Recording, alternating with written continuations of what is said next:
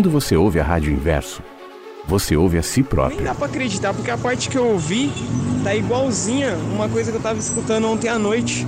Que eu tava vendo num vídeo no YouTube seu, da época da Rádio Vagalume ainda. A soma de nossas vozes vira uma só. tratar o outro dentro de casa melhor, com carinho, com amor, com respeito. A diferença nos completa. Passei aqui para desejar um bom dia para todo mundo, agradecer por esse jardim lindo. uma questão moral, nem religiosa, num, num âmbito mais amplo, e nem querer ser melhor que ninguém. Compartilhando um pedacinho do seu mundo e do seu olhar. Muito gostoso, muitos pássaros também.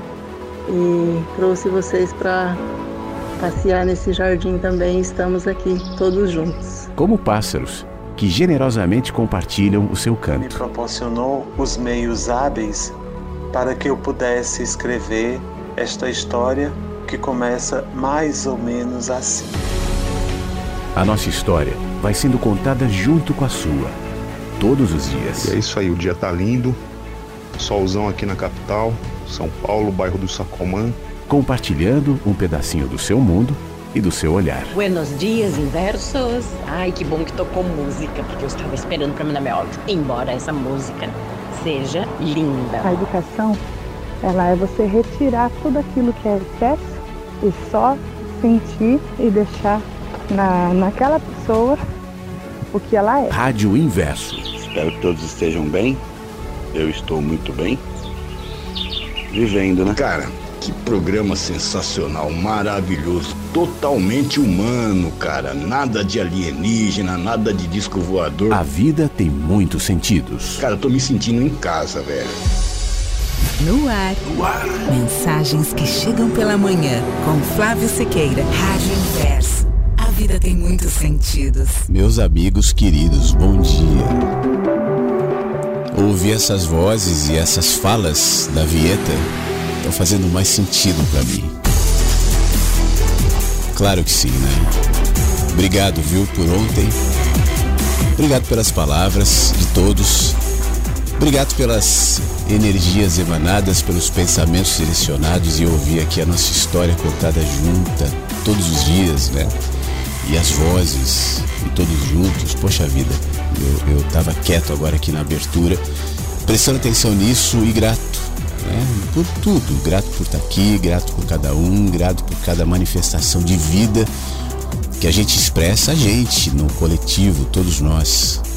Eu ontem, assim, condições até de fazer o programa tal, mas na realidade essa minha percepção está mudando. Não é que eu não tinha condições de fazer o programa. As condições para fazer o programa ontem eram as de ontem, né? E, e essa é a ideia.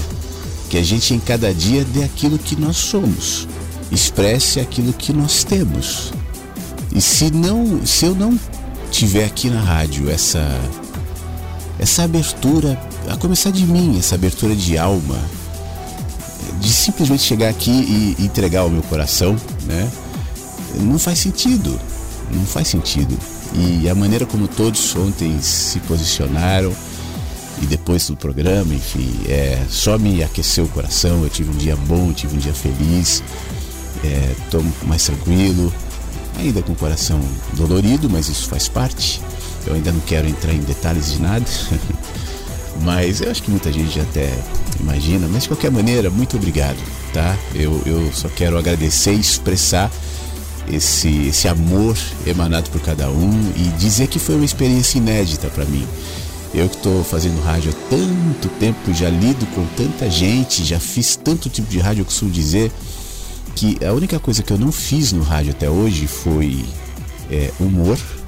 Não, humor eu já fiz, não, não, não sendo humorista, mas em programas que tinham componentes de humor. Então isso eu já fiz. Eu não fiz esporte, futebol, essas coisas assim, eu não fiz porque eu não entendo, não sei narrar jogo, isso eu nunca fiz. E que mais? Eu acho que é isso. Eu já fiz gospel, eu já fiz tane- sertanejo, já fiz pagode, eu já fiz dance music, eu já fiz rock, eu já fiz pop, eu já fiz jornalismo, eu já fiz. que mais? Programa de forró, eu já fiz programa romântico. Poxa vida, acho que tudo aí que você pensar eu já fiz. mas eu nunca tinha chorado no ar. Eu nunca tinha me colocado de maneira tão clara no ar, eu nunca tinha recebido tanto também. Por mais que essa manifestação, essa relação rádio-ouvinte tal, seja algo próximo, uma das coisas que me mantém e que me encanta no rádio e que faz com que eu preserve a Rádio Inverso e não, e não desloque a Rádio Inverso para uma live no Instagram, por exemplo, sem desmerecer ou sem desqualificar a live no Instagram, é porque aqui a gente tem uma relação humana, pessoal, direta, coisa que eu não consigo, pelo menos eu, na minha limitação é, de redes sociais, eu não consigo é, estabelecer numa relação de rede social. E, mas apesar disso, eu acho que eu nunca tinha recebido assim uma, uma solidariedade, um acolhimento tão legal como todos né, se manifestaram ontem. Então, os que falaram, os que mandaram mensagens e não falaram, e depois do programa eu fiquei lendo as mensagens, respondi, e, e mensagens por rede social, enfim, muito obrigado mesmo. Tá? Isso só me é, fortalece nesse objetivo de seguir nesse caminho de estar tá aqui. Ontem eu falei algumas coisas sobre o programa, né? E, tal, e realmente, eu, eu provavelmente na semana que vem é, eu vou viajar, eu vou, vou ficar um tempo fora tal, mas isso não vai representar uma distância da rádio, nada. É, talvez eu, algumas coisas se reconfigurem em matéria de horários, de programas ao vivo. Eu não sei muito bem. Eu estou ainda é, me estruturando em muitos aspectos, inclusive nesse. Né? E claro que eu avisarei aqui pela rádio, avisarei pelas redes sociais. Se você não está no meu Instagram, é, tenta estar, porque eu tenho, para mim o Instagram está funcionando basicamente para duas coisas: para chamar as pessoas para virem para a rádio e para esses avisos aqui, enfim, para né, pessoas amigas que ouvem a rádio e tal. É, tem sido também ali uma oportunidade legal para isso. Talvez até esteja um pouco mais presente, porque para mim vai ficar um pouco mais fácil, né, por conta dessa estrutura que em viagem fica um pouco difícil. Apesar de, olha, com um computador e um microfone eu consigo, né, e um Wi-Fi bom. Mas eu vou viajar, eu vou ficar um tempo uh, andando, então eu não sei muito bem como é que vai ser.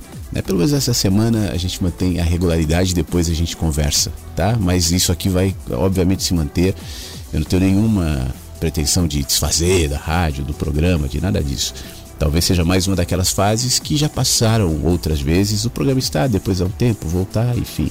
Mas o meu coração está diferente das outras vezes que eu dei tempos no, no programa. Das outras vezes que isso aconteceu, aconteceu porque eu estava cansado, sabe? Falar, ah, não, não estou tendo mais prazer. E se eu não estou tendo mais prazer, eu vou parar. E vou dar um tempo, e vou recuperar esse prazer, e vou modificar o meu olhar, e eu vou voltar.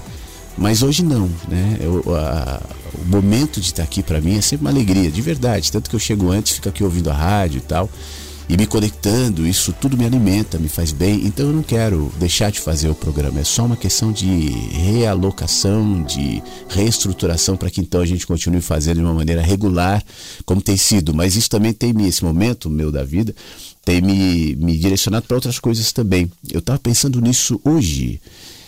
É, não é certeza, sabe? Mas assim, um dos lugares que eu vou, e talvez onde eu passe mais tempo nos próximos dias, vai ser São Paulo.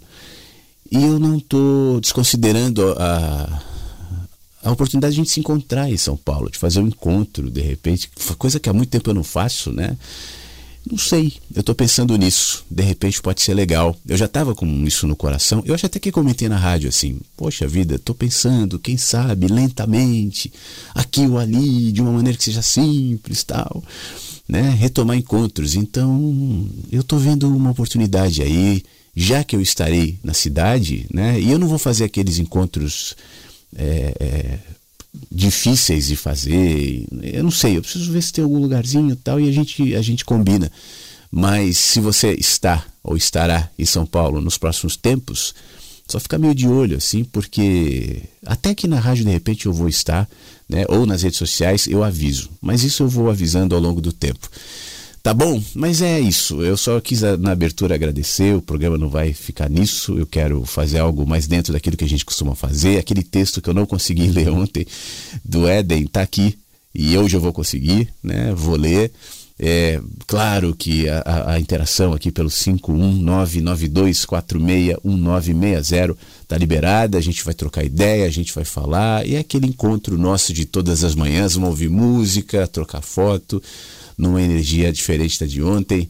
mas não diferente na humanidade, na conexão e na verdade que a gente estabelece quando nós todos né, estamos aqui nesse jardim, nesse lugar que tem sido tão bom curador para tanta gente e ontem de uma maneira especial para mim também. E é por isso que eu sou mais uma vez grato a cada manifestação e a cada um que está aqui comigo. But you've got a secret smile and you use it only for me. Nobody knows it, but you've got a secret smile and you use it only for me. So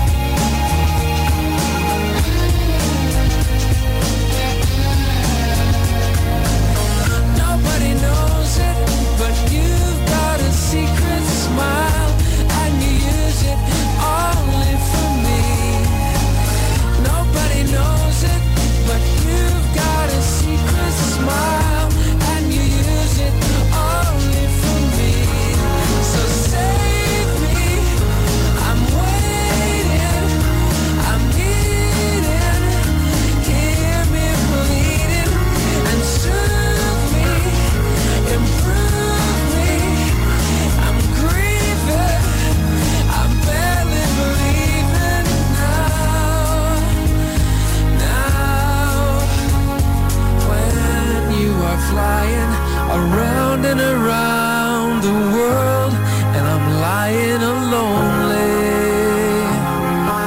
I know there's something sacred and free reserved and received by me only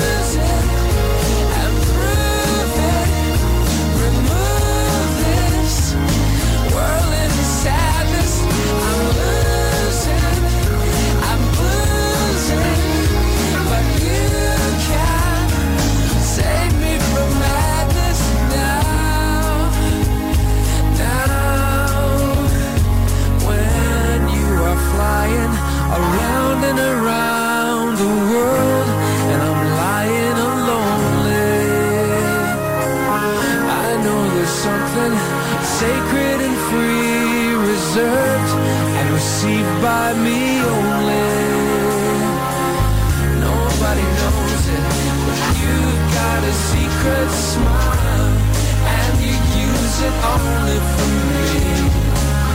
Nobody knows it But you've got a secret smile.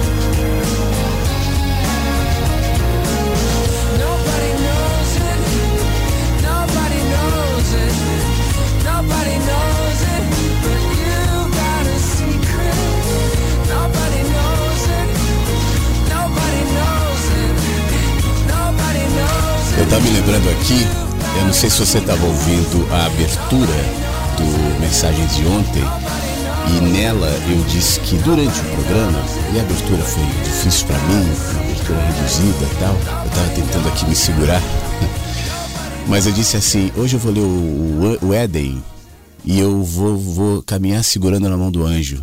Eu não sei se você ouviu isso porque eu precisava disso ontem, né? E por isso também eu recorri ao Éden, esse texto que eu vou ler na sequência. Mas eu me liguei agora que eu realmente caminhei segurando na mão de anjos ontem. Por isso que ontem não cabia a leitura. Né? E, é, é, é muito legal como as coisas vão se colocando se a gente tiver sensibilidade, calma, percepção para ver né, como tudo vai ali se botando, se fazendo harmoniosamente, equilibradamente, na medida que deve acontecer, ainda que seja uma medida dolorida, mas das medidas que devem acontecer. Então, para mim foi uma experiência ontem caminhar aqui num ambiente onde eu estou acostumado a conduzir, é, mas ser conduzido, né? Segurando mãos de anjos. Não foi o anjo do Éden, mas foram tantos anjos e eu acredito muito nessa manifestação angelical. Acho que eu já falei sobre isso aqui na rádio. É, eu não sou daqueles que é, projetam uma ideia de um anjo de asinhas e voando ali de cabelinhos enrolados, essa imagem da, da religião, né? De seres assim. Eu consigo identificar anjos como os mestres, sabe? Os mestres que não sabem que são. Anjos também. Né? Muitos anjos nem sabem que são anjos. É, e são pouco percebidos, são pouco valorizados como tal, porque existe uma cultura de que os anjos são esses seres né, maiores, iluminados, com asas tal. Enfim, eu não quero aqui desfazer ou desqualificar ou dizer que não é.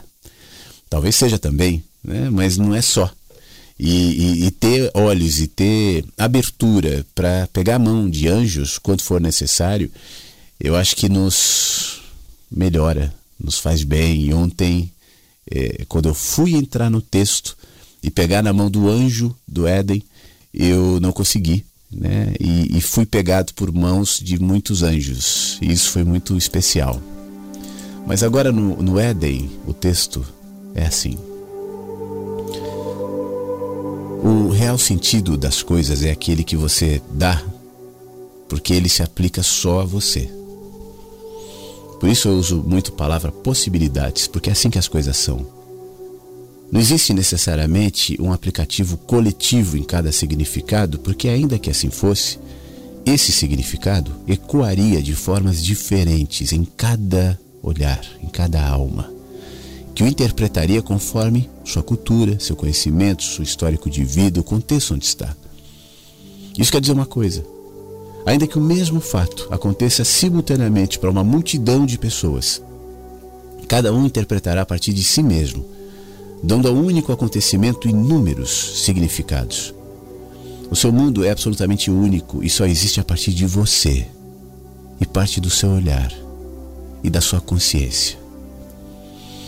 Sendo assim, o Ed pergunta: já falamos sobre isso, eu projeto acontecimentos, um significado a partir do que eu sou, por isso os acontecimentos são apenas meios, mídias, né, para que eu mesmo veja o que tem acontecido em mim. Pois é. Ainda que, por exemplo, a vida continue como é, os políticos vão continuar como são. O fato de você alterar o seu significado interior não alterará, por exemplo, os políticos corruptos e populistas que nos desagradam ou a outros agradam muito, né? Os religiosos, a sociedade, as coisas continuarão como são, aparentemente da mesma maneira, todos seguindo pelo mesmo caminho. A chuva vai continuar caindo sobre todos e o sol vai aparecer para bons e maus e isso não vai deixar de acontecer porque você mudou o seu interior. Quando você passa a enxergar as possibilidades inerentes em cada situação e prioriza a sua consciência, o que muda é o seu mundo porque ele não é feito desses acontecimentos que eu descrevia agora há pouco, a estrutura da sociedade. Mas ele é feito de como você os interpreta. Como você mesmo disse, acontecimentos são mídias, para que você possa ver o que se passa dentro. Portanto, tudo vai continuar acontecendo como sempre foi. O dia continuará tendo 24 horas, as pessoas continuarão nascendo e morrendo, indo ao trabalho, o sol continuará brilhando, ah, as redes sociais continuarão aí, tudo igual, mas quando muda os seus olhos e você vê com bons olhos, tudo se ilumina. Ainda que a interpretação imediata seja de que as coisas estão erradas. Então deixa eu te perguntar uma coisa, diz Ed. Claro, meu amigo, fique à vontade. Tem alguma coisa que eu não entendo. Você disse que a chuva vai continuar caindo sobre todos, o sol vai continuar sobre todos, bons ou maus. E eu, eu fico pensando às vezes que seria mais confortável que se nós agíssemos bem, solidários, caridosos, generosos, virtuosos, poxa vida, a gente poderia ser poupado de determinadas dores, de determinados acontecimentos, por exemplo. Ninguém garante que uma pessoa boa quem sabe um arrimo de família, alguém que só faça o bem, que ajude, não seja vítima de uma bala perdida do nada, que tire a sua vida ou que tire os movimentos das suas pernas. Ao mesmo tempo em que, inegavelmente, muitas vezes eu gente, vejo gente egoísta, gente que age deliberadamente de maneira desonesta, dissimulada, que faz mal. E muitas vezes se dão bem, ganham dinheiro, vivem uma vida inteira de felicidades. E por mais que eu veja essas pessoas e fale, não, mas no fundo ele está sofrendo. Aí eu olho para os bons e vejo que os bons também estão sofrendo no fundo. Mas, no entanto, esses maus muitas vezes têm uma felicidade tão mais prolongada. Isso me faz desanimar. Por exemplo, algumas crianças. Crianças que nascem em, em lares saudáveis, prósperos, amados. E crianças que não têm culpa de nada. Que vão virar bandidos depois porque vieram de um lar sem amor. Infestados de mágoas, de miséria, de doença. Por que essas contradições? As coisas realmente acontecem de maneira aleatória. E o anjo responde: não. Não vai haver consciência se a boa ação for praticada na expectativa de alguma recompensa. Nessa fase desse conversa aqui, o anjo ainda não sabia, não tinha refletido sobre a, a, a, a situação das árvores que dão porque são. Né? Nos pode viver barganhando com céus, terra, trocando bom comportamento por privilégio existencial, seja ele de qual natureza for. O que eu quero dizer é que você cria o seu mundo e vocês, de maneira geral, criaram um mundo, que é esse onde vocês vivem, a cultura onde vocês vivem, as injustiças que vocês devem lidar todos os dias e convivem com as consequências daquilo que criaram e continuam criando. As balas perdidas, a miséria, as doenças são fruto de escolhas e cada escolha interfere no todo. Não, tudo bem, interrompe o Ed. Mas as crianças, a criança, por exemplo, que nasceu num lar de miséria, um arrimo de família que foi vítima de uma bala perdida, esses não fizeram escolha nenhuma. Eles foram vítimas disso. Então, por que justamente essas pessoas e não outras? Foi determinado por alguma razão que acontecesse assim ou simplesmente estamos expostos a algum tipo de aleatoriedade? Isso me deixa muito seguro. Nenhuma coisa nem outra, Ed. Nenhuma história pode ser interpretada a partir de conceitos fixos, justiça, moral, como se fosse um karma, algo, é, um pagamento, uma dívida, um débito. Isso porque cada história, e presta atenção nisso, cada história só tem significado específico para cada humano. Não se trata de punição ou de aleatoriedade, nem de justiça ou de injustiça, não é sobre isso que estamos falando. Uma flor, por exemplo, ela não está sendo recompensada por nada, assim como um espinho também não está sendo punido por nascer um espinho. O cachorrinho doméstico que vive cheio de agrados não tem nenhum privilégio existencial diante de um porco que vive na lama e vai ser abatido. As coisas são o que são, as pessoas convivem com suas escolhas e sofrem interferências e escolhas alheias. Mas o grande erro, ouve isso aqui, o grande erro reside em tentar anexar juízo quando tenta interpretar uma história ou na tentativa de explicar determinada fatalidade, desconsiderar que você nunca vai entender a razão de possíveis contradições simplesmente porque elas não se aplicam a você. E cada sentido é único. Cada humano é um mundo e só ele pode dar significado ao que lhe acontece, seja a criança que nasceu doente ou a criança que nasceu sã seja o pobre, seja o rico. Aquele que convive com ótimas oportunidades ou a pessoa que nunca entrou em uma escola. Olhar para eles e tentar interpretar cada contradição a partir de você é completamente diferente de saber que cada contradição só passa a fazer sentido a partir do olhar dos seus protagonistas. Esse mesmo que não veja está diante da contradição que carrega em si inúmeras possibilidades únicas e específicas. Eu entendo, anjo, mas e aquele rapaz jovem, arrimo de família, vítima de bala perdida, que morre no meio da rua? Que possibilidade ele pode tirar de uma situação como essa? Que sentido morto ele vai poder tirar disso? Ed, se você retirar dessa situação dois elementos importantes, vai passar a entender. Um desses elementos, que é fundamental para você entender muita coisa, o tempo. Nós já falamos sobre isso. Diante da eternidade, o que é a eternidade? É o não tempo. Tanto faz se você durou um ou 80 anos. Anexar sua percepção de tempo, o conceito de justiça, ou seja, julgar que é aceitável que alguém morra velho e inaceitável que outro morra jovem, é partir do conceito de que o tempo é fator determinante para conduzir as suas percepções e não é. O tempo é relativo. E existencialmente falando, não há nenhum conceito de justiça ou injustiça atrelado ao tempo, necessariamente. E o segundo elemento é exatamente a sua referência baseada em si mesmo. Você nunca vai saber as implicações daquela partida, que possibilidades aquilo vai trazer para todos os envolvidos, ainda que imediatamente traga dor, luto. Outros caminhos de percepção poderão ser abertos. No entanto, algo importante. É um erro pensar que a pessoa morreu para trazer uma lição. Não se trata disso. As pessoas morrem. E em tudo há lições. Pode parecer a mesma coisa, mas nisso há uma grande diferença. Faz sentido, diz Ed. Mas ainda assim me sou estranho, porque isso me faz sentir que deve acontecer, o que deve acontecer simplesmente acontece, que cada situação difícil que eu me deparo só tem a ver com aquela pessoa, porque só ela é quem sabe a verdade das implicações do que está vivendo. Será que, pensando assim, eu não corro o risco de perder parte do incômodo que me motiva a olhar para o próximo com misericórdia e ajudá-lo? Se eu ver alguém sofrendo e pensar, bom, isso tem a ver com ele, com seu próprio mundo, sua própria experiência, isso não vai me, não vai me deixar frio. Eu olho, eu vejo, eu vou embora cuidar da minha própria vida, cada um, cada um. Olha, Ed, tem gente que faz assim, mas esse desconhece um ponto a existência das contradições, o fato de que cada uma das contradições só pode ser interpretada a partir de cada humano, não neutraliza o fato de que, ao se deparar com algumas dessas contradições, você acabou caindo dentro da história. E ainda que não entenda por que o outro está passando por determinada situação, tem a chance de responder à vida e ao próximo em amor, conforme aquilo repercutiu em você.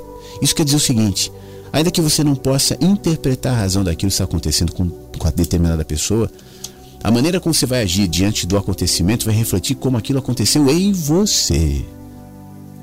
E negligenciar não significa a compreensão de que cada história é uma história, mas mostra que em você as histórias se esvaziam. E nesse caso, o princípio é o mesmo de sempre.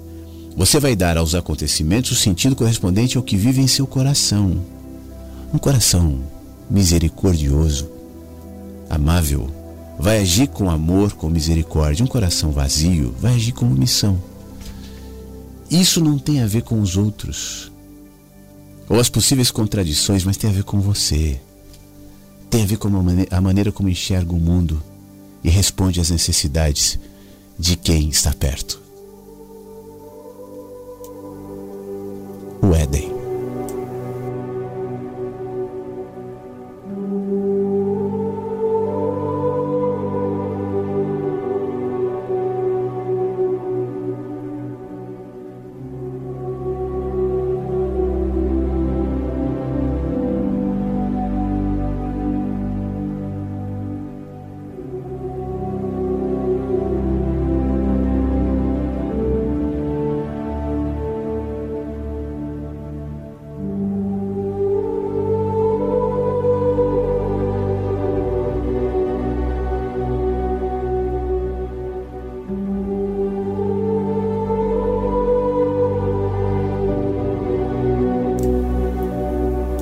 Assimilar?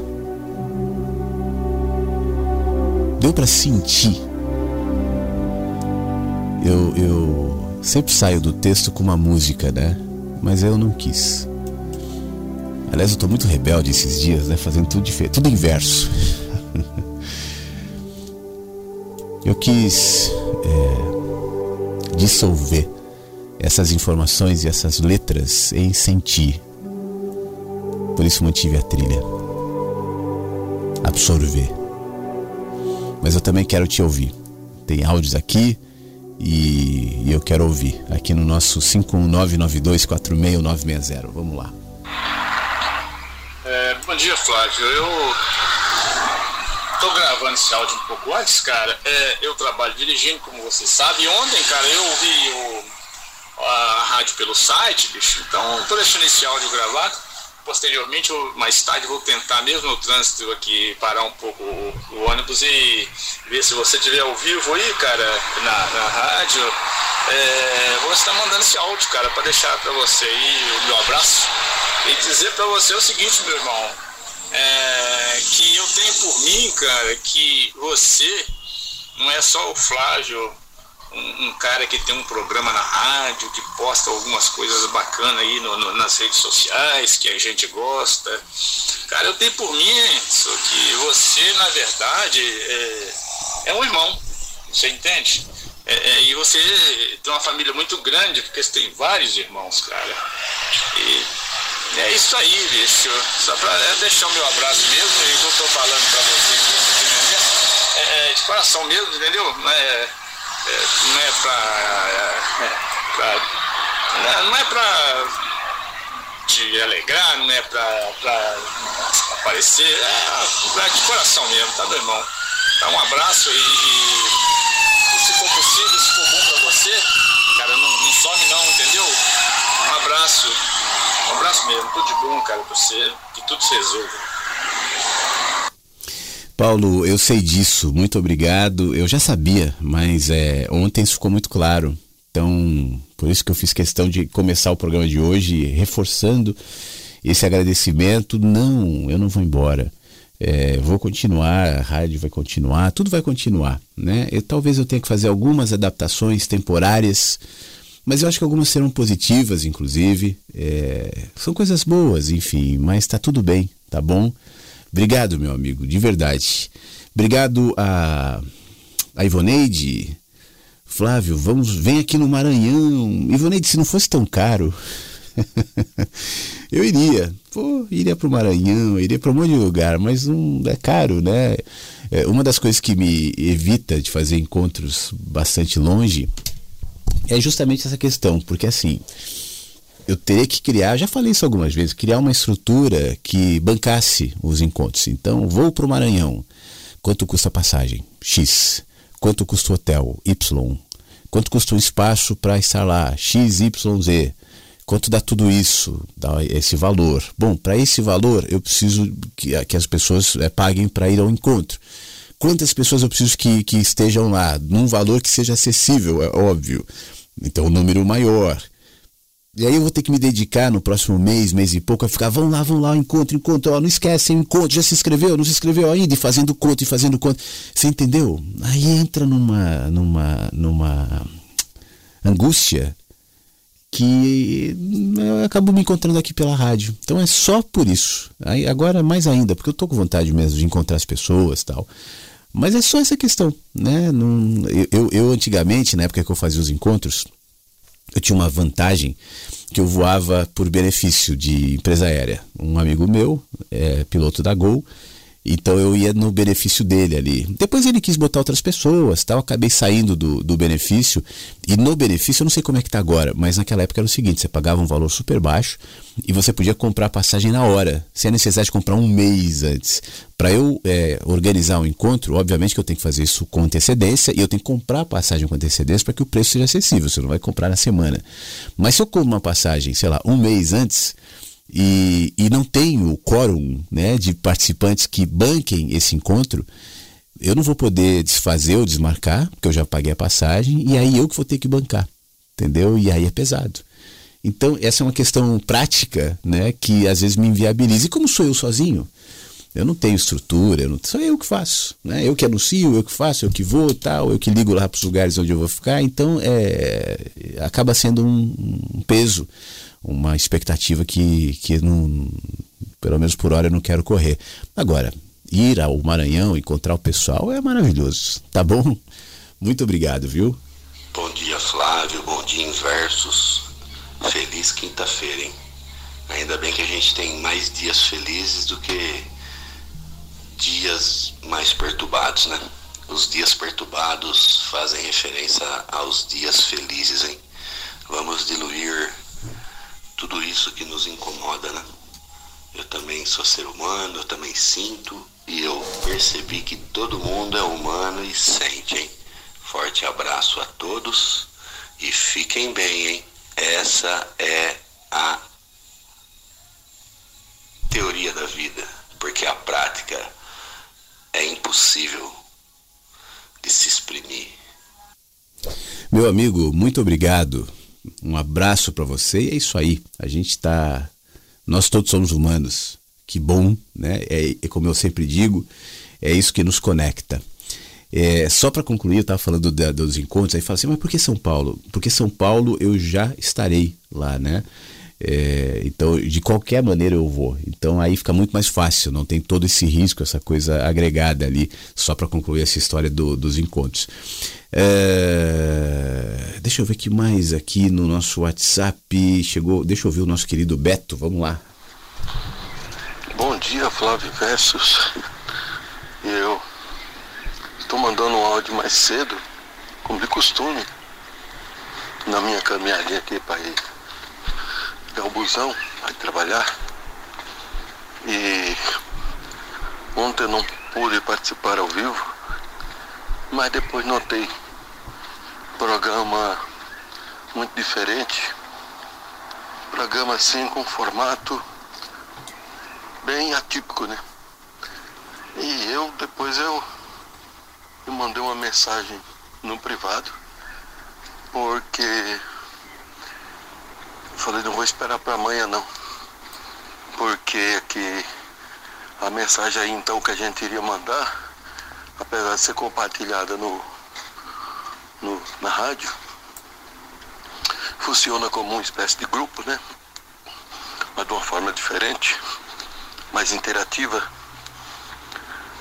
Aí eu me fiquei assim meio chateado, triste.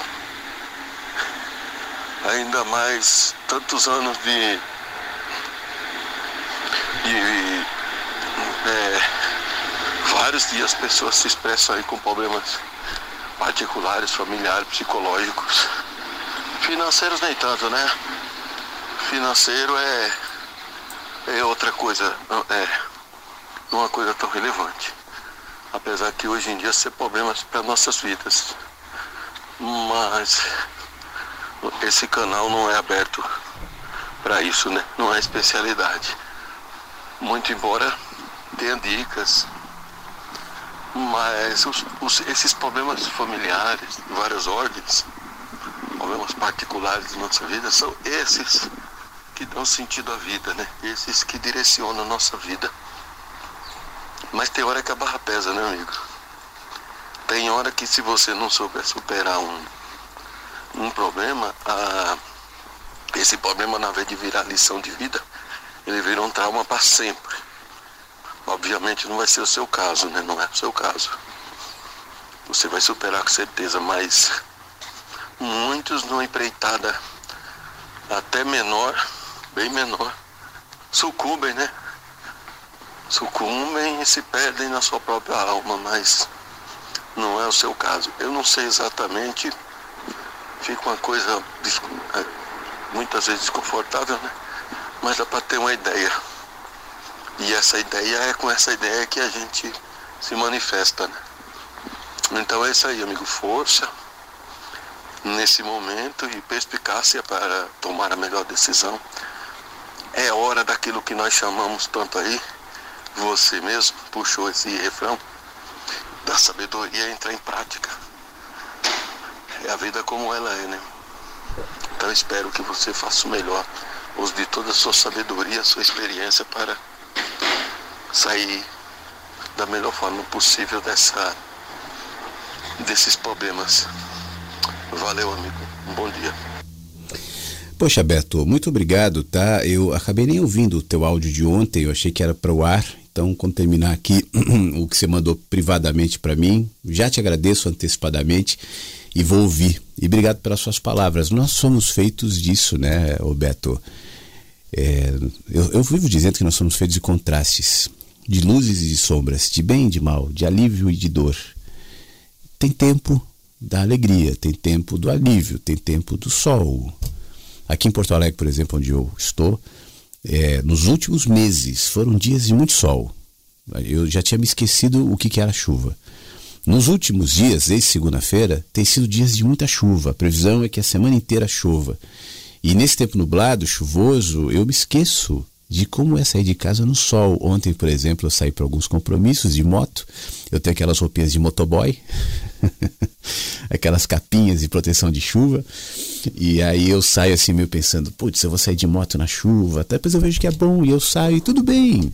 Tem dias que são de chuva, a gente se protege, a gente se cuida, né? A gente se organiza para viver os dias de chuva, porque os dias também são feitos assim, de chuva e de sol. As 24 horas que nós chamamos de um dia, ela é composta de manhã, de madrugada, a tarde é diferente da noite. Cada fase do dia tem um componente. Nós assim, quando a gente olha para nossa experiência de vida e se lembra quantos se conseguem se lembrar crianças, adolescentes e quantos conseguem se reconhecer ainda, identificar na idade que está, o adolescente que foi, a criança que foi e percebê-lo ali, eu muitas vezes consigo, e isso para mim é razão de alegria, porque eu não quero virar uma coisa distante do todo que sou. Eu estava conversando com meu filho esses dias sobre isso, dizendo assim: a gente tem um problema que a gente olha para as pessoas e, e, identifica aquele rótulo. E, e, olha, ali está um velho, ali está um jovem, ali está um homem, ali está uma mulher, ali está um menino, e não consegue identificar que ali há tantos. E eu falei: e não só os que já foi, né, a criança, o adolescente, mas tantos que eu nem conheci, eu, eu, Flávio, né?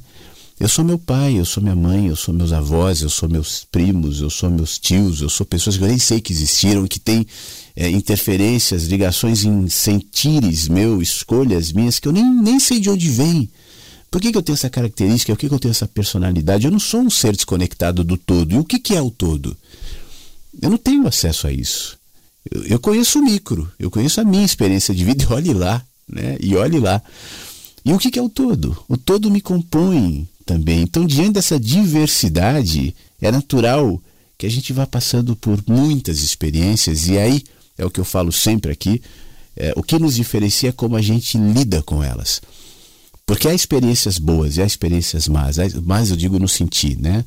É, acho que é, no fim das contas nenhuma é boa ou má, são somente experiências, como a gente agora estava lendo no Éden. São experiências, elas serão boas ou más dependendo de como eu olhar e responder a elas. Então, diante disso, eu tento, ainda que seja na dor, como ontem. Eu tive uma experiência maravilhosa ontem. Eu, eu vim pensando numa coisa, eu vim fazer o programa de um jeito, eu não consegui, eu, a música estava acabando, eu pensando o que, que eu vou fazer, eu vou acabar o programa. eu não vou conseguir. Depois me veio um lampejo, poxa, eu vou conseguir assim, né? O que eu tenho para entregar hoje é isso. Como eu disse várias vezes ontem, assim, eu não tenho o que dizer, eu só tenho que ouvir. E tem sido um aprendizado pessoal, Beto, e você que está aí comigo, é, já de algum tempo, sabe? Eu acho que eu já cheguei a citar isso algumas vezes aqui na rádio, eu queria estimular quem me ouve a refletir sobre o mesmo, quem sabe fazer igual. É, aprender a receber, sabe? Aprender a, a não ter controle, porque a gente não tem de nada. Né? A gente tem essa ilusão boba do controle que nos cria muita insegurança, nos que ninguém tem controle de nada, de nada. A começar pelo fato da vida poder se extinguir a qualquer momento. Então, diante disso, eu vou aproveitar a falta de controle e me pacificar diante disso, sabe? Então, eu não, não vou ter controle do programa, não vou ter não tenho controle da minha vida. Eu tenho alguns planos, eu tenho alguns é, objetivos, mas nada garante que eles também serão executados. E, e a falta de controle é bonita também, porque te torna humilde, mais do que isso, te torna aberto, disponível, perceptivo. Porque se eu tento demais ter o controle, eu vou resenhando o meu caminho e sigo por aquela resenha, olhando somente para aquele para aquela estrada, né? Mas se eu admito a minha falta de controle, eu me abro para as possibilidades, eu me abro para o belo, eu me abro inclusive para aquilo que é contraditório, para aquilo que eu não gostaria, e percebo que ali também há potenciais de beleza, ou como dizia no texto do Éden agora, possibilidades. Faz parte. Eu, eu não. Tem, tem momentos que você pode ver o sentir o sofrimento absoluto, mas ele não é desconectado de portas e janelas, de expressões de amor isso é um negócio que eu sempre falo. E para mim isso também foi reforçado ontem. Você pode estar num dia horrível, você pode estar num momento péssimo, você pode estar numa fase onde você não vê nada, né? Nada. Mas se você mantiver a calma, a sensibilidade, não ficar adulando pena de si próprio, tal, só se aquietar, você vai ver que no meio do caos tem expressões de amor, de generosidade, de beleza. Se eu tiver olhos para ver, é uma questão de perceber só. E isso é rico, né? Perceber essa esse contraste mesmo que acontece inclusive nas próprias experiências. Então ontem foi uma experiência muito rica para mim. Beto, obrigado, viu? Bom dia, Flávio. Bom dia, Inversos. É, as duas mensagens que eu mandei ontem à noite, eu apaguei, porque diante dessa imagem, pouquíssimas palavras, ou talvez nenhuma, possa descrever o momento lindo e mágico que você está vivendo em sua vida. Hoje, muito cedo, quando eu passei aqui no meu jardim, vi o, é, a íris, essa planta, essa flor, é, começou a desabrochar. Eu peguei o celular e lembrei de você. Eu disse, vou filmar e vou mandar para o Flávio. Essa flor também está vivendo esse mesmo processo. Mas olha que coisa linda foi o resultado final. Seja feliz, meu amigo. Nós estamos com você. E como você é uma árvore, quando o vento toca, todos os galhos e tudo que há nela também são tocados. Perceba que essa flor, pertinho de desabrochar, ela foi tocada pelo vento e o vento a agitou. Talvez tenha sido isso que tenha feito ela desabrochar. Um bom dia, muito feliz por estar aqui com vocês. Que você fique bem, que todos fiquem bem. Fábio, obrigado pelas palavras, pelo abraço em forma de palavra, em forma de imagem, a linda flor. Daqui a pouco eu ponho no álbum da rádio, eu vou botar depois, mas ah, sei lá, não vou comentar, só vou agradecer, tá? De verdade. Muito obrigado. Querido, bom dia. Bom dia, meus amigos que estão aqui junto com a gente. Que maravilha. Que satisfação inenarrável de te ouvir. Eu estava preocupado, puxa, será que o Flávio não vai aparecer? Fiquei ligado e ouvi você chegando, cara. Que satisfação. Fico muito feliz de saber que você já está com um semblante melhor. Né? Você parece que já ganhou um pouco mais de força, ganhou mais de ânimo. É sim, meu amigo, você vai superar essa dor e vai ficar bem, tá bom? Eu tenho certeza disso, porque afinal de contas, você consegue amenizar as nossas dores. Por que não conseguir a sua? E se depender da gente, meu querido, pode ter certeza, não vai te ajudar a levantar. Ah, outra coisa, hein? Se estiver em São Paulo, cara, você tem meu telefone. Me liga e fala, vou estar em São Paulo tal. Cara, eu vou aí te ver. Vou. Quero te dar um, um super abraço, cara. Mesmo. Então, e outra, e se a, se casa for resolver aí comer o pó da estrada e quiser matar a saudade de Brasília, não esqueça, hein? O Belândia tá no, no caminho, hein? Falou, meu amigo? Abração, que satisfação te ver aqui. Muito, muito mesmo. Viu? Fica bem, te amo, cara. Um beijo. Meu amigo, obrigado, tá? É, mas eu não consigo sozinho, não. É, não consigo. E eu, isso para mim está cada vez mais claro e me faz muito bem admitir isso, porque durante a minha vida, é, boa parte dela, eu sempre achei que eu conseguiria sozinho. E faz pouco tempo, não por conta desses últimos eventos, mas obviamente que isso tem me reforçado muito, eu tenho aprendido que não, que a gente nunca consegue sozinho. A gente sempre precisa do outro, né? É, especialmente nessa semana eu tenho recorrido a amigos, eu nunca fiz isso. A, a minha ação, o Armandinho, sempre foi o seguinte: não, eu consigo sozinho. E eu sempre fiz isso. Várias situações, vários problemas. Quem de nós nunca passou, né?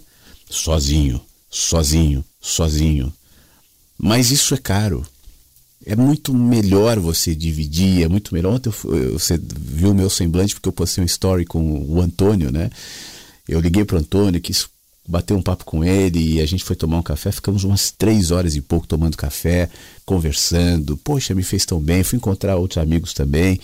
E a minha ida a São Paulo também tem a ver com isso. Eu vou, vou encontrar um, um primo querido, ficar lá com ele e tal. E é isso, amigos. Isso é bom, isso é muito bom.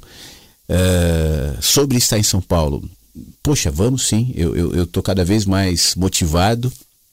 Eu só preciso pensar num, em como fazer isso, mas a gente pode combinar até, até numa praça de alimentação, sabe? Como eu falei mais cedo, eu não estou pensando em estrutura, não quero fazer ingressos para o encontro, não sei aonde. Não, eu só quero me encontrar mesmo. Encontro, né? Então eu, eu vou, vou pensar num lugar que seja legal, ah, no parque, vou no Ibirapuera, enfim. Não sei. Deixa eu chegar lá e eu penso e eu vou avisar.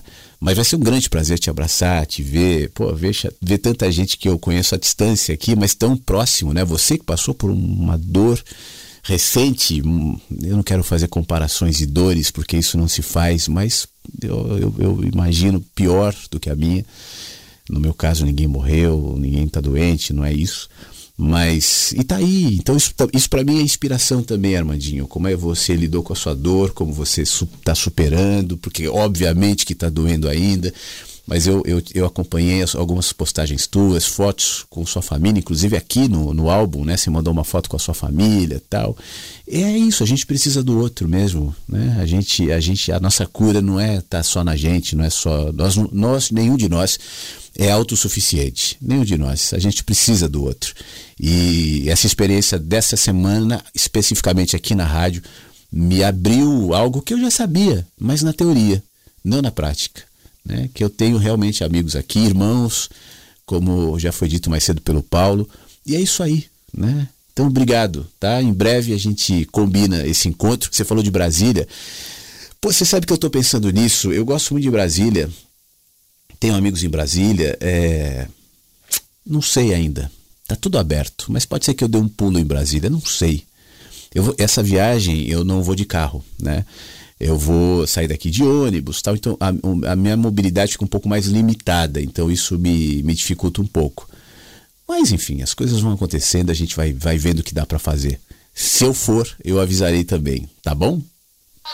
Bom dia, bom dia, bom dia, Flávio, bom dia, amigos inversos, bom dia, cada flor, cada rosa, cada pássaro desse jardim. Nossa, eu estou muito feliz.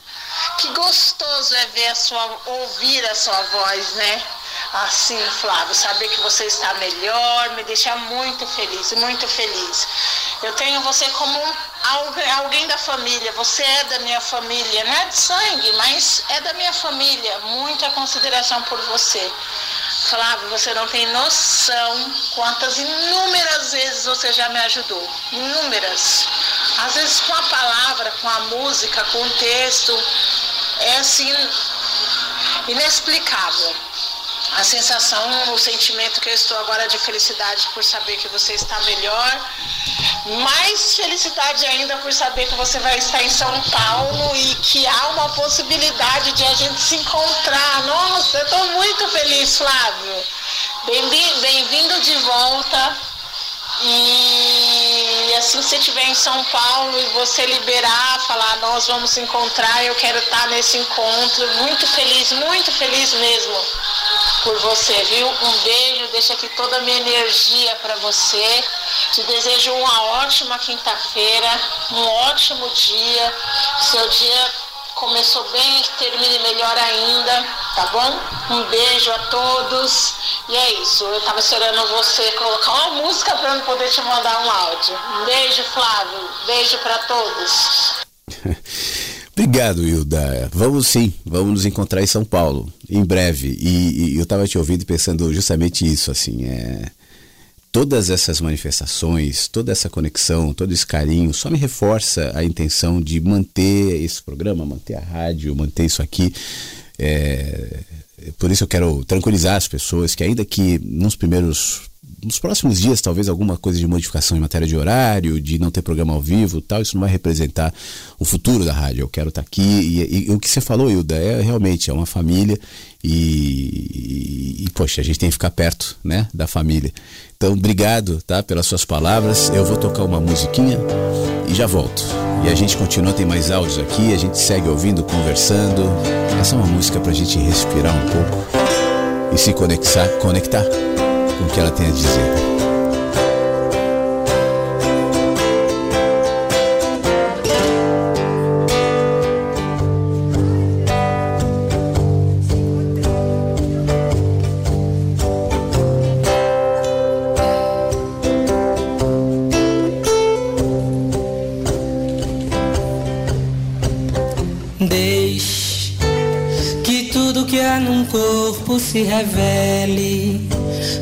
a vida cicatrize todo trauma, para que o desejo seja o anexo da pele e a liberdade o corpo físico da alma. Deixe que a sólida geleira descongele e a sensatez fluidifique o coração. Sua sede não precise só de água, nem sua só de pão. Desde que tudo que há num corpo se revele.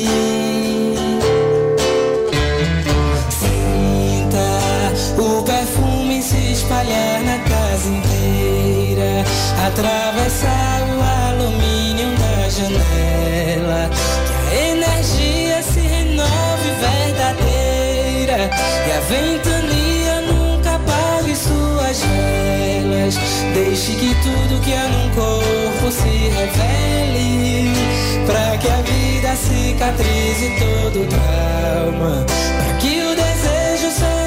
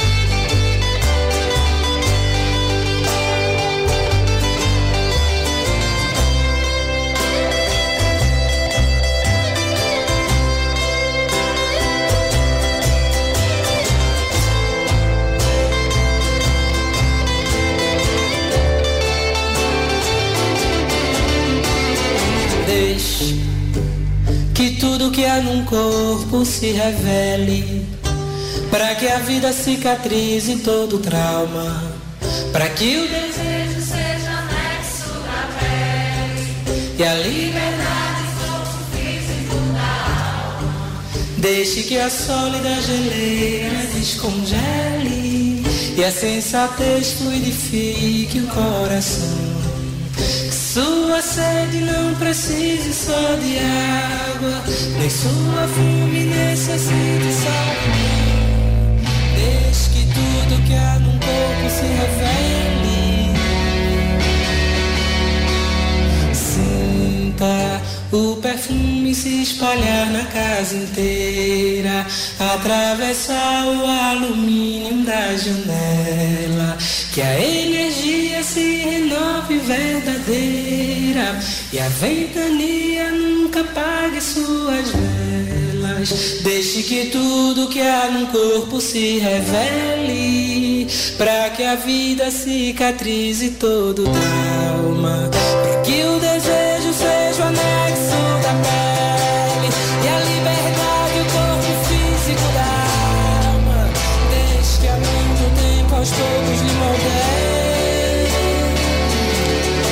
que a mão do tempo aos poucos lhe modele Tudo que há no corpo se revele. e tudo que há no corpo se revele. Deixe que a mão do tempo aos poucos lhe moldee. E às vezes ela faz isso com dor, a mão do tempo, né? Deixe que tudo que há no corpo se revele. Mas se a gente se deixar, Deixe. o tempo nos modela para melhor. E a gente sai às vezes meio quebrado, mas sai melhor. E vale, né? Bom dia, Flávio. Bom dia a todos. É, pô, tô muito feliz em te ouvir mais tranquilo. É, eu sabia que com a interação de todos, todo mundo mandando energia positiva, você ia ficar mais tranquilo, ia pensar melhor. Vi de novo seu vídeo lá do, do, falando do Rubem Alves, dos filhos lá, né? Pô, e vi as imagens do seu filho lá, pensei no meu, pensei no meu que já tá com 21, pensei no meu de 14 que daqui seis anos vai estar tá com 20 e vai estar tá nesse fluxo aí de faculdade, de querer sair de casa, namorar e a gente ficar com o coração apertado mesmo. É claro que eu tenho certeza que tem outras coisas que não, não vem ao caso você expor, mas vai dar tudo certo também. E, cara, é, é não esquenta com semana que vem, vai viajar, fica tranquilo, a gente vai acompanhando. E, meu, e é isso. É, que bom que você está bem, tá? E, meu, eu, tô, eu sou, sou, de São Paulo e se tiver o um encontro, com certeza eu tô dentro, tá bom?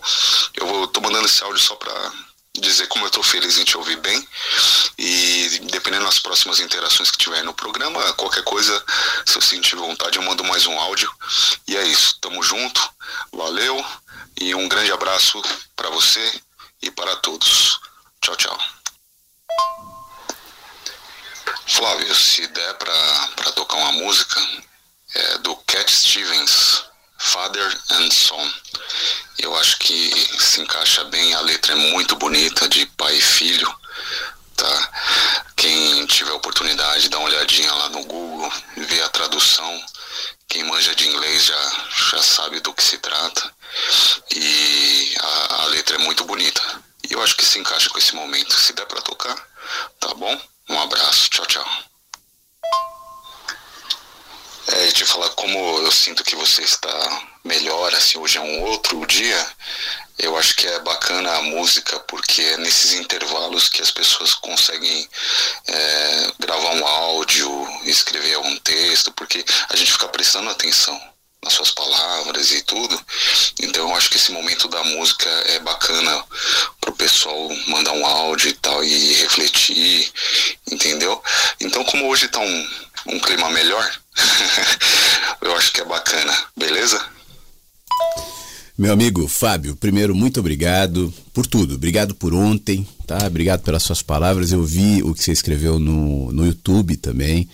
É, muito obrigado. E faço questão de te dar um abraço indo a São Paulo.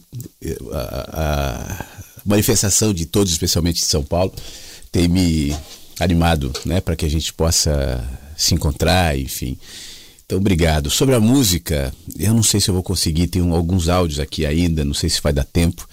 E eu quero evitar tocar músicas que me façam chorar. então, vamos ver, tá bom? Mas obrigado. Bom dia, Inversos. Bom dia, Flávio. Tá aí o meu cafezinho com leite enquanto eu tomava, ouvia você na leitura do Éden. E cheguei há pouco da academia. No meu portão, no meu vaso de entrada, tinha uma sacolinha e dentro um pedaço de pão integral que a minha irmã deixou ali para mim tomar um cafezinho.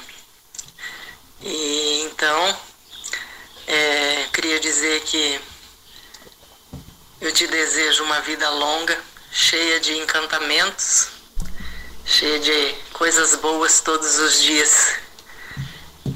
Que vem essas mensagens sempre pela manhã, que a gente não espera, mas que tudo é mensagem.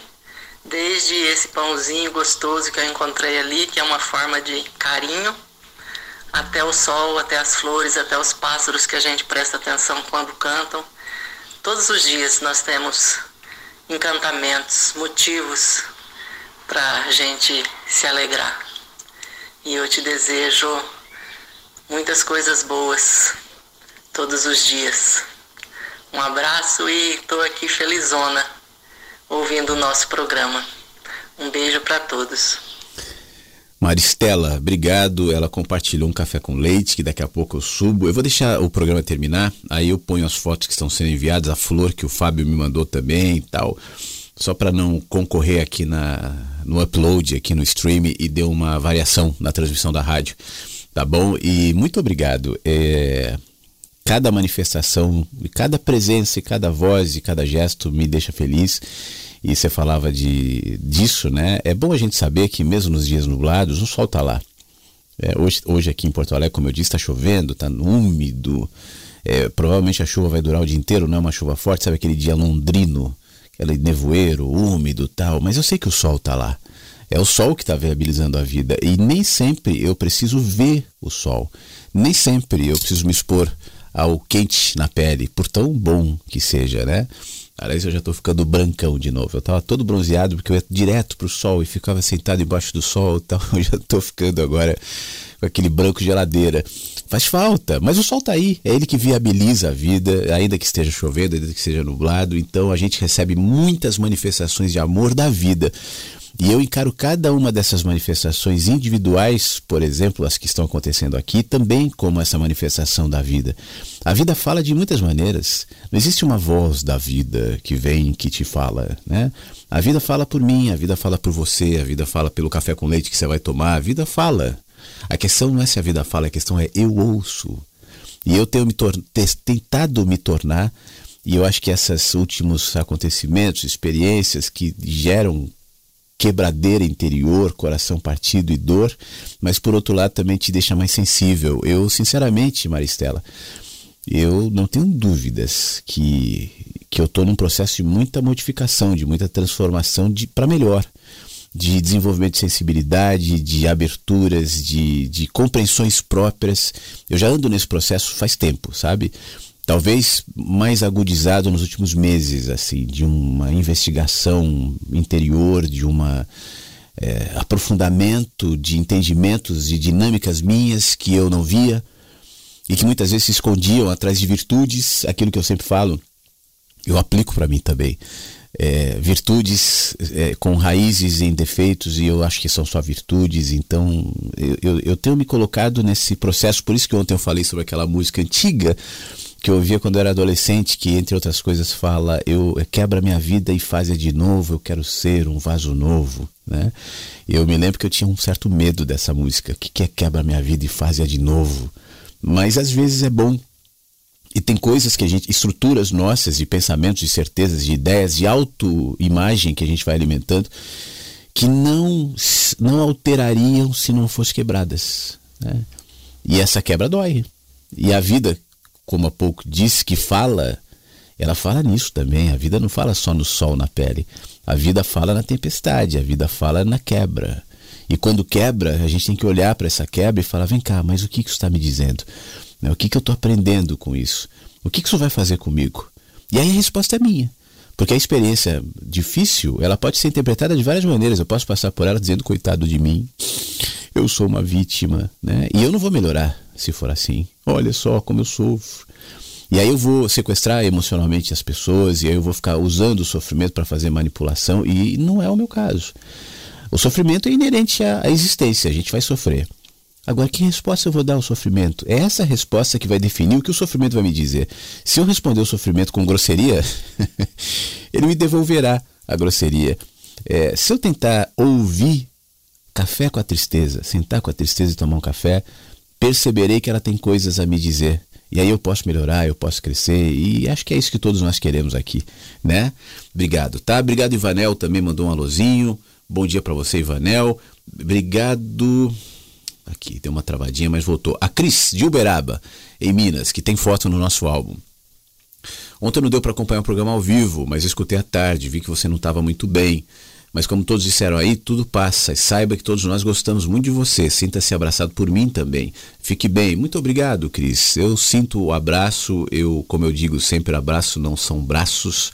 Braços só representam, só simbolizam o abraço que antes acontece na intenção. E por isso eu me senti e ainda me sinto abraçado por todos. Muito obrigado por manifestar isso aqui para mim. Tá bom, Cris? Flávio, meu amigo, salve, salve, bom dia, bom dia aos ouvintes aí. Flávio, é, tenho que te agradecer, rapaz, porque por conta aí das suas poesias, aí dos livros que você lê, agora eu só estou lendo livro de poesia, entendeu? E está tá deixando a coisa mais leve, sabe? Eu sei daqueles livros de filosofia, é legal também, Osho, Krishnamurti, sabe? Esses, esses entendimentos, né? Mas parece que a filosofia, a poesia, ela consegue trazer assim o mesmo ensinamento, mas de uma maneira mais alegre, sabe? mais misteriosa, né? Pelo menos eu estou assimilando melhor assim. E isso está fazendo com que o meu dia a dia ele seja mais tranquilo, sabe? Eu estou deixando as coisas irem acontecendo mais por ela mesmo, sem querer mudar nada, né? É, tanto dentro de casa, com a minha família, com minha filha, no trabalho mesmo, né? E isso está me dando mais sono, está me deixando mais, mais alegre, né? menos ansiedade, menos preocupação, menos pensamento. Parece que agora eu consigo até fechar os olhos assim e, e procurar a substância do pensamento, né? Que ele vem, vem com as emoções ali tudo. Aí eu tô lendo aquele livro lá, que, que foi aí receita de vocês também, indicação do Terra dos Homens, né? Aí eu tô numa parte muito atribulada lá do livro, que ele cai no deserto com o avião dele. Ele, ele acha que ele tá voando alto, cara, mas ele não tá voando alto, aí ele ele bate a toda velocidade na terra e cai lá no deserto. Eles falam, por que, que a gente não morreu, né? Agora tem que ficar definhando aqui no deserto. Mas até mesmo essa história tão difícil, ele consegue extrair tanta coisa bela, sabe? Tanto ensinamento, né? Eu, eu, eu, sou, eu sou péssimo para falar o nome do autor, mas vocês sabem, você sempre está comentando esse livro aí. E agora eu estou nessa linha, assim, sabe? Essa linha de poesia. Rubem Alves, nossa, Rubem Alves tem uns livros que, nossa, excepcional minha família é toda evangélica, né? Aí, às vezes eu falo para eles, né? Sobre Rubem Alves, mas ninguém conhece. Eles falam assim que, ah, esses livros aí não, não ajudam em nada. Né? Mas tudo bem, eu não vou mais ficar discutindo isso com eles, né? Parei de discutir, sabe? Agora eu estou naquela fase quieta, não quero mais falar, né? Eu só quero observar, perceber a sutileza das coisas. E é graças a estar tá ouvindo vocês aí sempre né? Força aí para todo mundo. A vida é cheia de desafio, né não?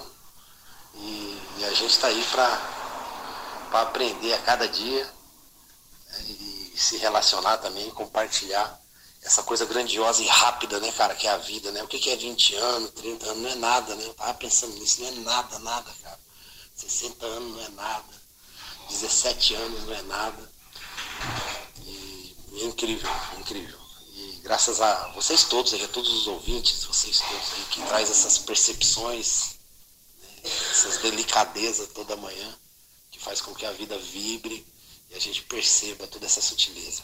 Valeu, irmão. É isso aí. Gratidão. Paz e luz. Poxa, Erasmo, que coisa boa te ouvir. Que bom. Obrigado, tá? Eu estava pensando enquanto você falava que o Rubem Alves, ele tem uma frase que é o Rubem Alves que foi pastor, né? Você falou da sua família evangélica, o Rubem Alves foi teólogo, foi pastor, ele é, era teólogo, né? E foi pastor. E ele disse que em determinada fase da vida, quando ele queria é, ouvir ou falar sobre Deus, ele recorria aos poetas, não mais aos teólogos. Teólogos sem ideias prontas, fechadas, pensam que sabem. Tel, Deus, Logos, conhecimento, né? Eles conhecem a Deus porque eles leem a palavra e a palavra diz tudo sobre Deus, está tudo lá. E é triste viver assim. É, na poesia está aberto e a poesia é um olhar. Você falou do o autor é o Saint-Exupéry do Terra dos Homens, o mesmo autor do Pequeno Príncipe, é o livro mais conhecido dele. E uma das, das paixões que eu tenho pela leitura do Saint-Exupéry é a poesia nos olhos que ele tem, porque poesia não é um texto. A gente tem essa ideia pré-configurada. Texto, ainda mais com rima necessariamente, texto poético que tem que ter, porque o amor nasce na dor e por isso meu amor não é isso. Pode ser, pode até ter poesia ali, mas a poesia é um olhar. E você pode ter esse olhar sem escrever. Não precisa ter texto, necessariamente.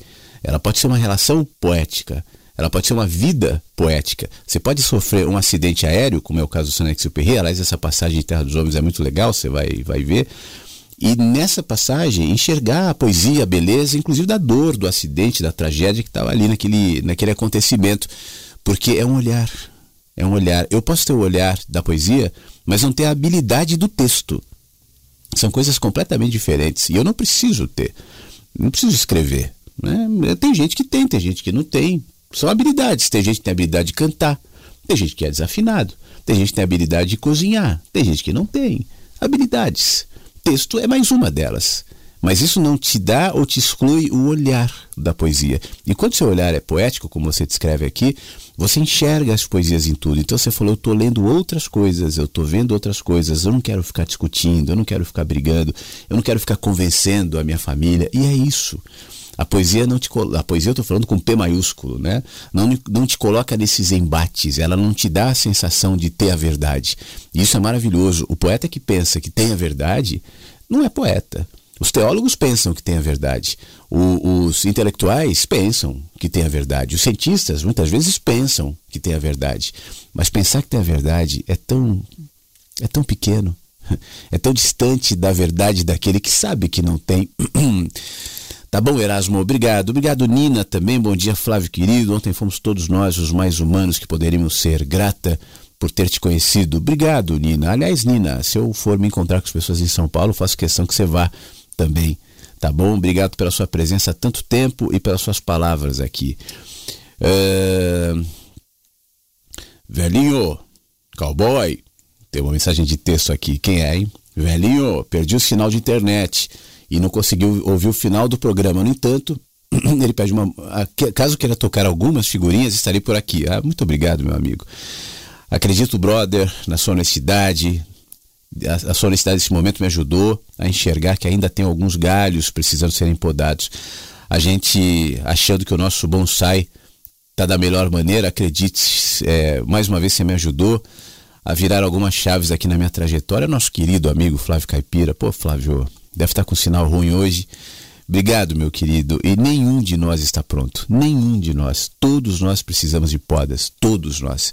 Ninguém está pronto. Ninguém sabe tudo. É, desconfie das pessoas que fingem que estão prontas. Não estamos. Todos nós temos coisas a melhorar, aprender a enxergar. Quantas coisas em mim que eu ainda não vejo, eu sei disso. Algumas eu intuo, algumas eu percebo. A gente vai puxando essa corda, sabe, para saber o que, que tem lá no fundo do baú de nós mesmos, né? E enquanto a gente faz isso, é possível é, que determinadas estruturas é, se desfaçam é, determinadas autopercepções que nós temos em relação à nossa vida, ao que nós somos, aos nossos significados, às nossas virtudes, se modifiquem. E é importante, Flávio, que nós sejamos abertos para isso.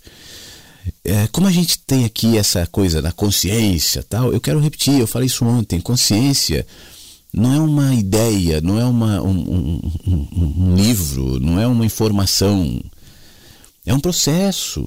E esse processo envolve a minha vida. Eu, eu, só posso ter consciência sobre mim. Eu não posso ter consciência sobre você. Você é que sabe. Hoje, no, no, no começo do, do programa, não sei se você ouviu, eu falava sobre o Éden e as experiências individuais que só tem sentido para cada um. Mesmo que seja uma experiência coletiva. A gente pode viver uma tragédia é, pandêmica, como houve recentemente. Mas cada um viveu de um jeito. A tragédia era a mesma. Mas cada um deu uma resposta. Né? É, é, ela, é, essa experiência, ainda que seja coletiva e igual para todos, em cada um ela repercutirá de um jeito absolutamente único. E esse jeito tem a ver comigo. E me dá essa oportunidade de me enxergar, me dá esse espelho. Não, não é fácil. tem dor. Né? Não, não é um caminho certo. Não. Não é claro. Nem sempre você vai saber para onde você está indo. Não é é difícil. E que bom que eu falo com pessoas aqui que, que, que já passaram, acho que, por experiências mais difíceis, dolorosas na vida e sabem disso.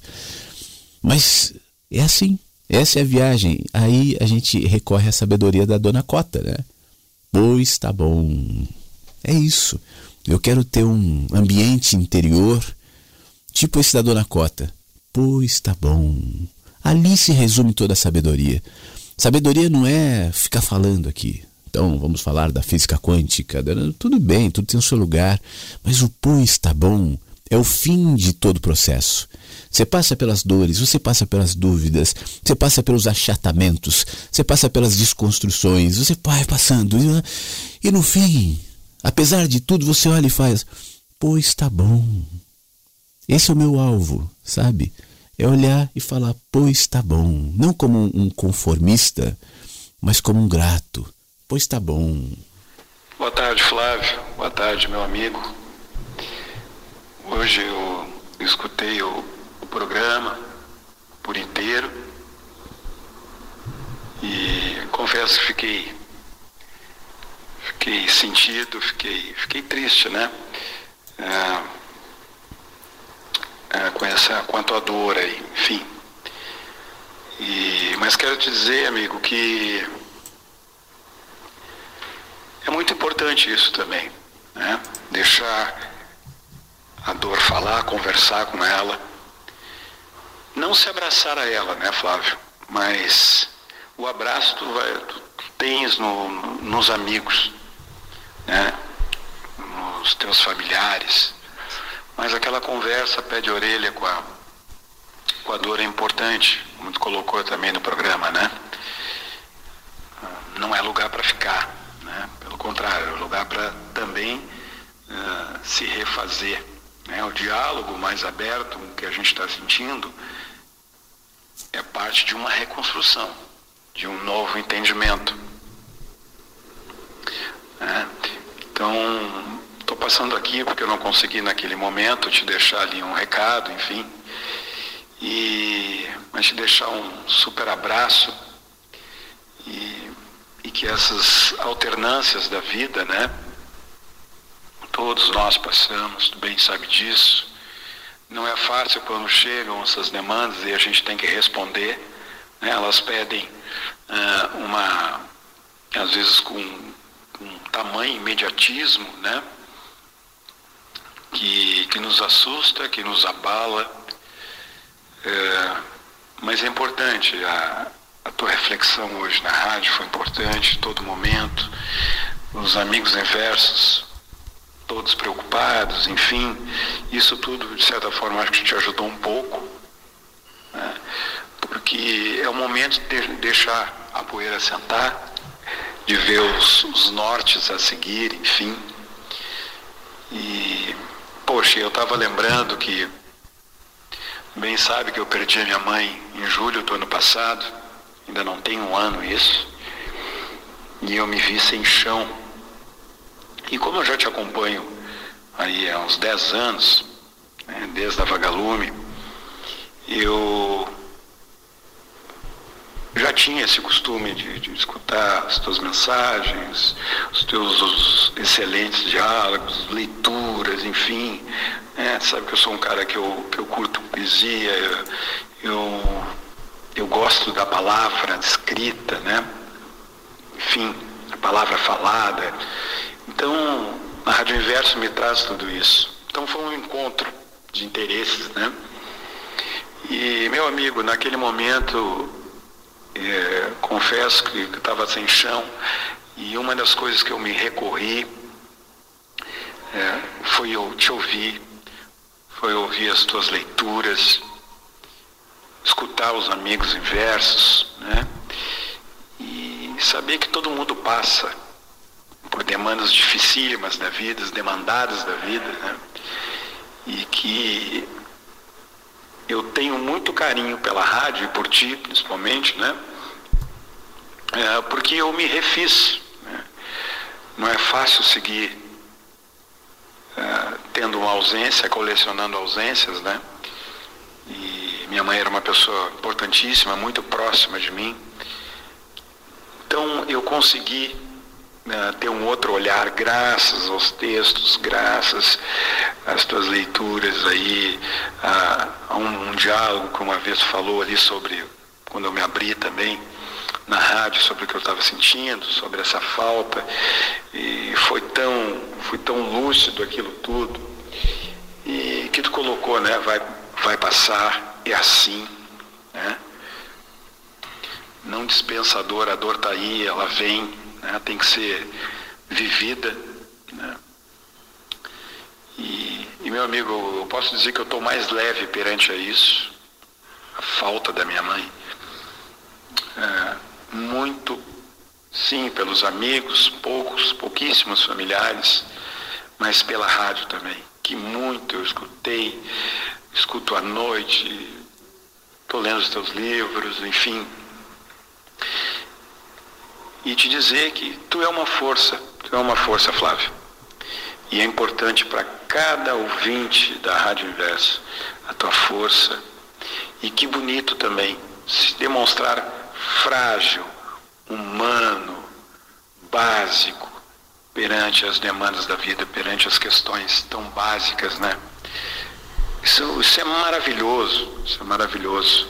A gente também tem que se permitir é, se fragilizar perante algumas situações, enfim. A gente tem que se permitir porque é sim humano, é muito humano e tem que ser vivido, né? Tem que ser vivido. Mas repito, né? jamais abraçado para sempre, né? Mas tem que ser vivido. Tá, meu amigo? E quero te deixar um super abraço e seja lá a tua dor que tu estiver enfrentando, ela, ela vai passar, tem estrutura emocional para isso. E, mas também, por outro, lado, por outro lado, te permita a viver essa dor também. Né? A olhar no, no fundo dos olhos dela, dessa dor, e dizer que, vamos lá, a vida precisa seguir. Certo, meu amigo? Um grande abraço. Espero te ter nos meus dias dia, dia a dia por muitos e muitos anos. Força, equilíbrio, deixa a poeira sentar e que venha a retomada. Grande abraço, Flávio. Poxa, Eduardo, obrigado. É... Ah, eu fico meio sem querer comentar. é isso mesmo. É isso mesmo, passa, né? Passa. A gente pode transformar as nossas dores num, num poço de lama ou a gente pode transformar as nossas dores num jardim. Ontem eu falava sobre aquele texto do Rubem Alves. Ontem eu conversei sobre isso com o Antônio quando a gente foi tomar café. É, e ambos falando das nossas dores tal, e, e, e me lembrando daquela história do ostra feliz não faz pérola. Eu estava dizendo para o Antônio ontem assim: Antônio, se não fosse essa dor aqui, né, específica, a gente está falando de uma dor tal. Eu não sei se ia ter a rádio, eu não sei se eu ia escrever livro. Se eu tivesse completamente saciado, eu não precisaria disso, porque o meu exercício aqui não é um exercício financeiro, profissional. Eu não vivo disso aqui, né? Você que me acompanha há 10 anos sabe disso. Eu não vivo disso aqui, eu não peço dinheiro aqui da rádio e tal. É, mas é, é, é, isso talvez seja uma resposta a essa dor. A esse, essa, que, é, que não é uma dor causada por alguém ou por algo específico. No meu caso, e nesse meu vasculhar interior, eu, eu identifico essa dor desde pequenininho. A minha mãe vive dizendo assim: você era uma criancinha que brincava, óbvio, mas que tinha um olhar triste. E eu me lembro desse olhar de tristeza que me ajudava a interagir com a vida, como todas as crianças, brincando, jogando bola, fazendo é, coisas de criança, enfim, matando aula, é isso, né? Mas numa outra sintonia, que não é propriamente a sintonia da dor, mas ela passa por ela. Eu acho que a dor, em alguma medida, ela pode trazer lucidez também. Ela evita que você se embriague com determinadas é, alegrias, olhares, e com a vida mesmo. A vida tende a nos enganar, muitas vezes. E nesse movimento de auto-engano que nós mesmos nos colocamos nas nossas vidas, de maneira geral, a gente vai criando, às vezes, personas, máscaras, é, escudos. Né? E felizes os que são chacoalhados pela vida e têm a oportunidade de quebrar esses escudos e quebrar essas máscaras, porque eu tenho aprendido há pouco tempo, o Eduardo, que isso não é racional. Esse é um dos meus aprendizados mais valiosos recentes. Não é racional, não é pensar sobre isso. Não é criar uma fórmula própria para que eu me que eu melhore, para que eu passe por determinados é, estágios da minha vida. É claro que em muitos casos a racionalidade é bastante indicada, mas assim não é só isso. É justamente essa exposição, como você é, descreve, as tantas dores, né? Você descreve uma dor profunda sua, Felizmente eu não passei por isso ainda, a coisa da perda da mãe, obviamente, imagino como deve ser para você. É, e a cicatriz fica, e a saudade vai ficar, e as lembranças vão ficar, e tudo vai ficar. A gente não, a gente não apaga isso. Agora, o que, que a gente vai fazer com isso? Né? Com a cicatriz que fica, com a dor que fica. A dor está lá, ela faz parte. Ela, é, nós somos compostos de dor também. Eu vou fazer isso um poço de lama, de auto-vitimização? De sofrimento eterno, Eu vou, eu vou me tornar credor do mundo e de todos porque eu tenho uma dor. Todos me devem agora porque eu tenho uma dor, mas todos têm uma dor. E muitas dores, né? Qual é a minha resposta para a dor? Esse é o ponto, sabe? E por isso sim é preciso encará-la e a gente pode respondê-la fazendo jardins aqui na rádio. É uma resposta, aquela dor que eu falo de pequenininho, que não é dor por algo objetivo, mas é algo que está rodando ali, né? Uma uma nostalgia, nostalgia, uma ausência, uma tá lá, tá lá, né? E eu venho aqui e faço a rádio. Aí eu vou lá e escrevo um livro. Eu vou... E aí você vem e fala, poxa, a rádio me, me, me ajudou, que bom. Então tô vendo que isso tá vira jardim. Né? E aí esse é o desafio, sempre na vida. Né? E é o que a gente tenta fazer nas dores. Algumas são maiores, outras são menores. Mas diante de todas elas eu tenho a escolha de responder. E a resposta vai mostrar como estou e mais do que isso, vai definir como eu vou ficar. E pessoalmente eu quero ficar igual a Dona Cota. Pois tá bom. Bom dia, Flávio. Bom dia a todos os ouvintes da Rádio Inverso. Ô, Flávio, eu te mandei um, um áudio agora, mas eu achei que ficou muito grande e eu não quero, né? Eu quero ter o bom senso de mandar áudio grande, que tem outras pessoas que vão participar e eu quero respeitar isso. Por isso que eu apaguei. Então eu falei, eu vou tentar falar é, em menos tempo que eu queria falar. É, ô Flávio, é o seguinte, é, é Sabe, eu vou falar uma coisa assim, a gente se reconhece, né? Nas coisas da vida, quando uma pessoa tem um problema amoroso, uma situação amorosa, uma situação financeira, uma situação de trabalho, uma situação pessoal, a gente se reconhece, porque a gente é humano. E, e te dizendo o seguinte, que sabe, as piores dores que, gente, que, eu já tive na vida hoje, pior dor, porque né, eu sou humano também, eu choro, eu também sento no canto, fico triste.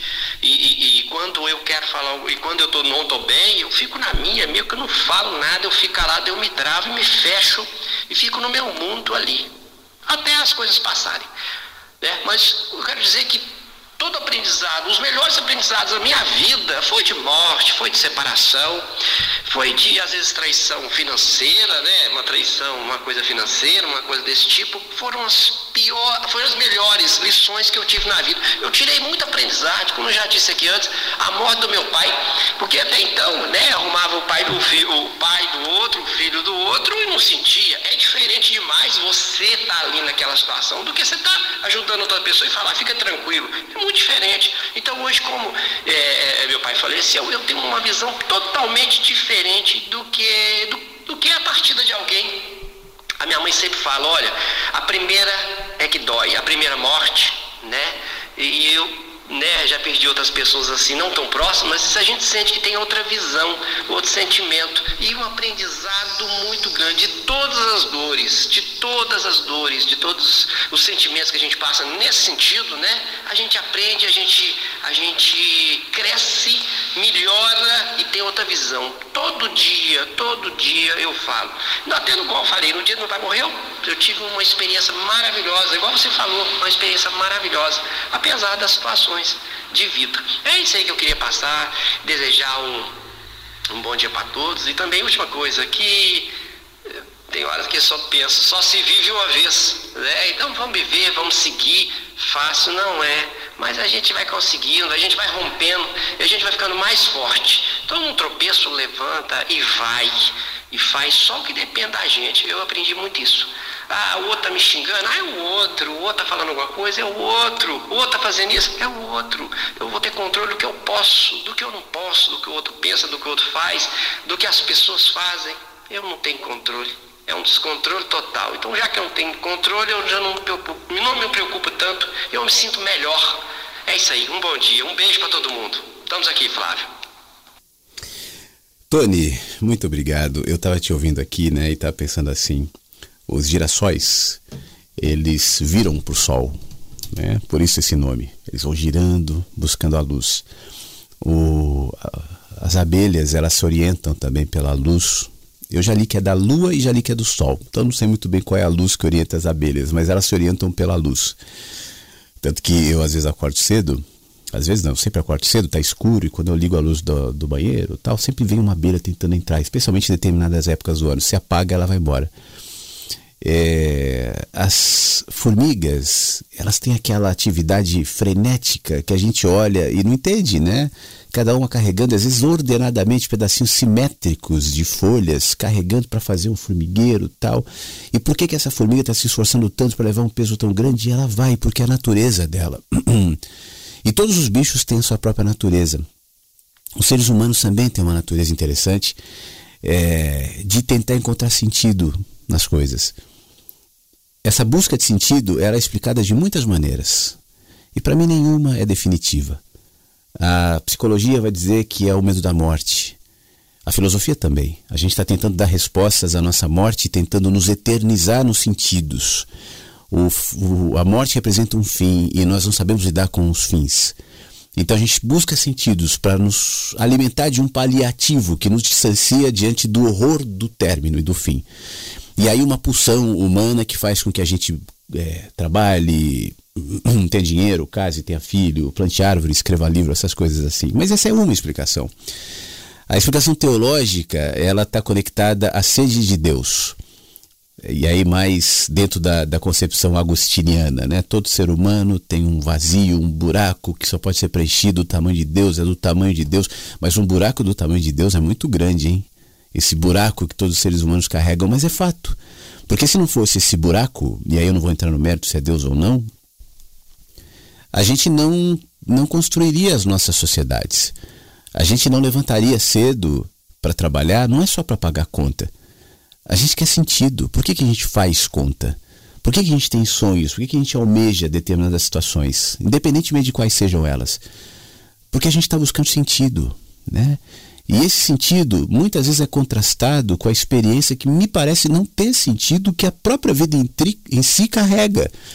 Porque ainda que eu tente ordenar a minha vida e encará-la a partir de uma perspectiva teórica, a prática da vida me desorienta nessa caminhada do sentido, ela se perde. E eu perco o sentido muitas vezes. Pessoalmente, eu não tenho uma resposta. Eu não sei dizer por que, que os seres humanos buscam sentido. Você falava, eu estava pensando nisso, a, a, o comentário da sua mãe, né? É, a primeira morte é mais dolorida, depois você vai se adaptando, e enfim, a gente tá, vai se adequando, a gente vai mudando como raça, como indivíduos, a gente está buscando o quê? Né? Por que, que a gente escreve tantos livros? Por que, que a gente quer saber? Por que, que a gente faz ciência? É só pelo dinheiro?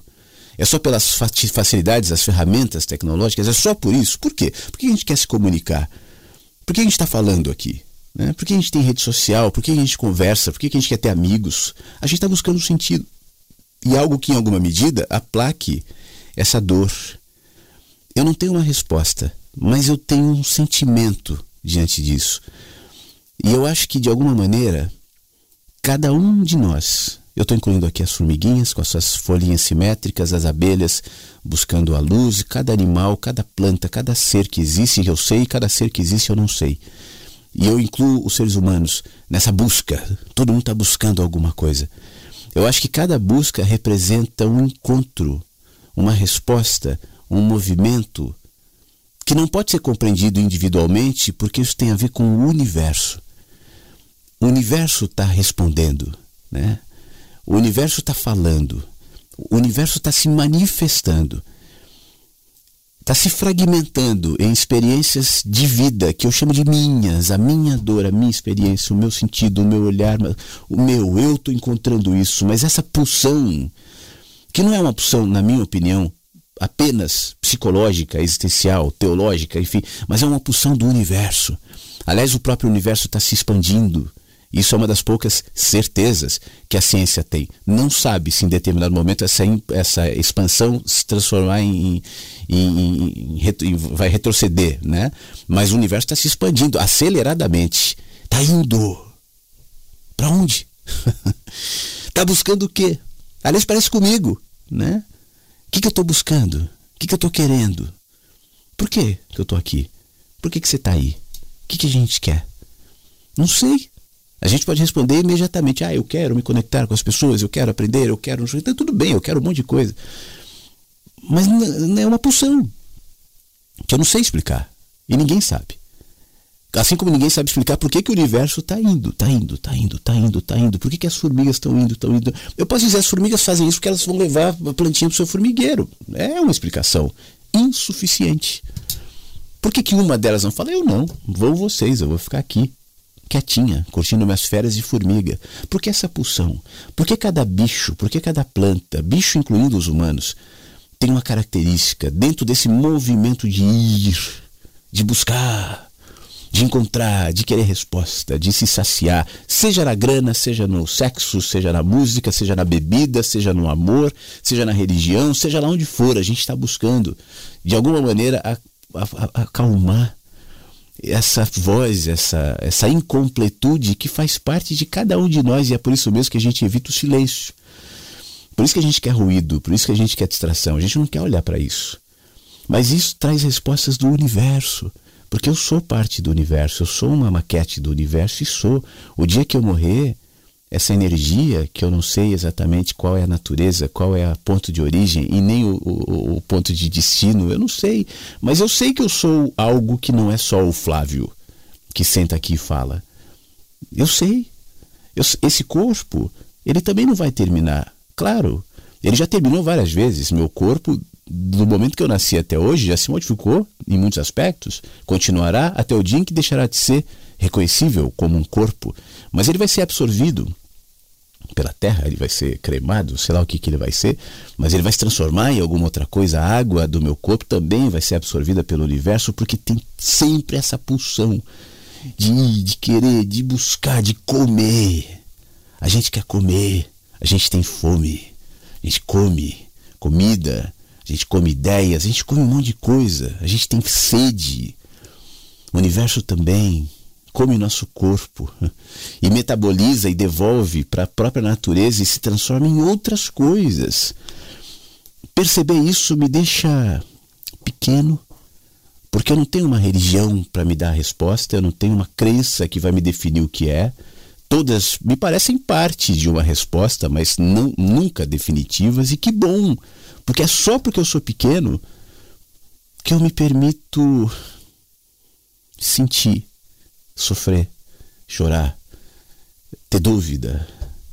E nesse movimento eu, eu, eu, eu recebo, não por uma via intelectual, não é uma questão de ser mais inteligente, menos inteligente, ter mais ou menos leitura, mais ou menos conhecimento, porque essa não é a via. Essas vias podem, de alguma maneira, em alguma medida, me ajudar, mas estão longe de serem fundamentais.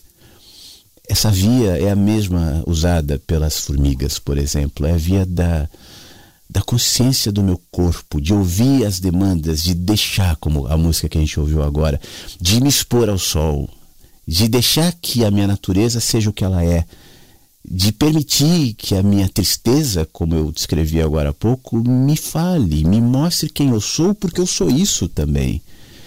E aí a minha resistência, que muitas vezes me isola do mundo, esse outro sentimento de solidão, eu acho que a grande parte das pessoas aqui tem. Eu não sou. Pô, eu não sou corintiano. nem São Paulino, nem gremista, nem colorado. Eu não torço para time nenhum. Pô, eu não sou petista. Eu não acho que o Lula é santo e nem acho que o Bolsonaro é santo. Eu não, eu não tenho paixões políticas. Eu não sou da direita nem da esquerda. E eu também não sou isentão. Eu me recuso a fazer parte de massas, de pensamentos prontos, de bolhas, de grupinhos, por melhores que eventualmente possam ser, de uma religião, de uma filosofia, de uma comunidade de vida legal, mas eu não consigo me identificar. Porque eu sou outra coisa. É o quê? Não sei. Eu sou outra coisa, eu sou só isso. Eu sou essa outra coisa. Inverso. E aí eu vou encontrando linguagens para ser outra coisa. Né? Essa outra coisa é dolorida. Essa outra coisa não te mantém na massa. Mas ela ao mesmo tempo é bonita. Né? Te mantém no movimento, isso é muito importante. Mas enfim, deixa eu ver os últimos áudios aqui, porque senão eu vou falar até 11 horas aqui. Flávio, se, se você for de carro, vai passar aqui. Se você for de ônibus, vai passar por aqui. Se você for de avião, às vezes até dá uma parada por aqui. de qualquer forma, se for passar, se for para Brasília, você vai passar aqui, velho. ah, você me falou, tô passando por aí. Vamos tomar um café. Beleza? E comer um pão de queijo. Tá bom, amigo? Um abração. Armandinho tá falando de Uberlândia, né? Ele participou mais cedo. Você sabe, Armandinho, que você tava falando aqui e assim, eu estou pensando alto. Tá? Não, não, nada é certeza ainda, como eu estou dizendo. Mas quando você falava, eu pensava assim, poxa, dependendo de como as coisas forem, quando eu estiver em São Paulo, tal, quem sabe realmente eu não volte a fazer encontros. E se eu voltar, é... eu penso em BH. É, BH é um lugar muito especial. Eu, depois de São Paulo, acho que o lugar que eu mais fiz encontro foi BH. E quem sabe? Né? Mas é o seguinte, eu tô vendo tem um monte de áudio aqui, já são 15 para as 10. Eu vou seguindo, tá? Quem quiser ir embora, fique à vontade. Acho que hoje o programa vai ser tipo aqueles programas de sábado que se estendem um monte. Eu te, até tenho, deixa eu ver se tem alguma coisa para eu fazer aqui para eu gravar. Não, por enquanto não. Se tiver eu dou um jeito. Mas eu vou, eu vou, eu quero priorizar as, as, as mensagens aqui e vou falar menos agora. Mandei uma mensagem ontem, mas não deu tempo de você ouvir.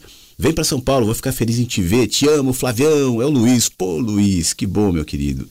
Vou ficar muito feliz em te ouvir. É, cada vez mais é, essas, essas manifestações têm me reforçado a intenção de fazer esse encontro em São Paulo. Pô, te ver lá vai ser muito especial. Obrigado, tá bom? Acho que vai rolar sim. Rogério do Japão, Ohayo Gozaimatsu. Bom dia, que momento lindo essa leitura do Éden, muito emocionante, gratidão. Não ouvi o programa de ontem, mas se tiver um processo que possa ajudar, conte comigo. Tenho o meu contato, estamos juntos desde a vagalume, sou grato em diversas fases da vida. Ele põe umas palavras em japonês aqui que eu não sei pronunciar. Kyosukete, é isso? É, deve estar horrível a pronúncia. Se cuide, quer dizer, estamos juntos. Mais leveza, que o programa seja como um encontro de amigos. Se quiser aparecer, beleza. Se não der também, tá tudo certo. Respeite o seu tempo. Obrigado, Rogério. Tudo de bom, meu amigo. Obrigado pelas suas palavras. Eu estou ah, aproveitando para aprender a falar japonês aqui. um abração para você, tá? Ivanildo, bom dia. Obrigado pela sua mensagem. Obrigado, Jussara, também. Feliz em te ouvir nesse jardim. Obrigado, Jussara. Obrigado pela sua mensagem de ontem, inclusive. Fique bem. Deixa eu ouvir mais um áudio aqui. Bom dia, Flávio. Ô, meu amigo. É... é... Você é um cara muito legal, velho muito, muito legal. É, você é diferenciado. Um, uma, uma pessoa que eu tenho certeza que qualquer um que esteja vivo hoje gostaria de ter como amigo. Bem humano, bem bacana. É, aqui na rádio você, você você é muito querido. Você ajuda, você se ajuda também, porque como disse um amigo aí um dia desses, falando a gente se ouve, né? A gente faz uma autoterapia. É, e, e, velho, é, eu acho que dizer da, da sua importância pode ajudar a, a, no que você está passando, que a gente não sabe o que é. Imagina dali, imagina daqui, mas é imaginação. Né? Eu, eu queria te dizer que por conta de ter voltado a ouvir a rádio, que eu já conhecia a rádio há muitos anos atrás, é, que também é, ouvi pouco, mas eu, é, eu conhecia e depois instalei o aplicativo e aí um dia jogando os aplicativos que não usa fora, eu cliquei em cima do aplicativo da sua rádio e ele não funciona mais para iPhone. E aí é, eu corri atrás da rádio online é, pelo navegador e voltei a ouvir e foi um momento muito importante porque eu estava é, eu não sou nem, nenhum, nenhum militante de política, mas eu me envolvi bem com, com o que a gente passou aí, porque é, é, eu escolhi um lado e, e, e queria. É, e o meu lado era, era de querer tirar o presidente que estava, porque é, eu achava muito doido, mas enfim, isso não vem ao caso. E, e por conta de ter de voltar a ouvir a, a rádio, eu fui desintoxicando desse negócio que, que maluco, que a gente fica pensando é, é, é, nos políticos e os políticos não pensam na gente, né? É, pensam muito pouco na gente. É, e, e, essa desintoxicação fez inclusive com que eu, que eu voltasse a, a ler mais. Né? É, e, e, e tento ouvir a rádio sempre que posso. Aliás, sempre que posso, não. Sempre que eu entro no carro, já tenho um celular ligado na rádio. Né? É, é, a cada duas músicas uma, uma reflexão e, e a sua rádio faz a gente ser é, é pessoas melhores. Né? A, a redescobrir o, a semente da, da humanidade que existe na gente. Meu amigo, um abraço meu, viu? Eu, eu fico meio acanhado de, de, de falar, eu tenho vontade de falar todos os dias. Toda vez que você está falando, dá vontade de, de falar como se estivesse numa conversa. Né? Se você vier a Brasília, eu vou ficar ligado. É, gostaria muito de poder te dar um abraço. Fica com Deus, fique bem. Muito obrigado, Rubens. Fique bem você também. Eu estava me lembrando de uma frase de Jesus. É, e essa frase diz assim: é, é, uma frase conhecida pela, pelos frutos conhecereis. Né? E quando eu ouço você ouvir mais cedo mais comentários nesse sentido, de o Erasmo estava falando da poesia, do texto, da, da pacificação, da calma, da mudança de mente, do, do se afastar das paixões, sabe? Então eu sinto que a rádio está dando bons frutos, é, porque é isso que eu considero ser bons frutos. Eu acho que se algo te deixa mais irritado, mais é, maniqueísta, diminui seu espectro de visão e faz enxergar a vida somente como o encontro entre bons e maus. Os bons, claro que sou eu e os que estão comigo, e os maus, claro que são os outros, né? Isso está presente em muitas dinâmicas da vida hoje, porque esse maniqueísmo nos mantém engajados. Mas se nós nos pacificamos, se a gente entende que as pessoas são muitas coisas, né?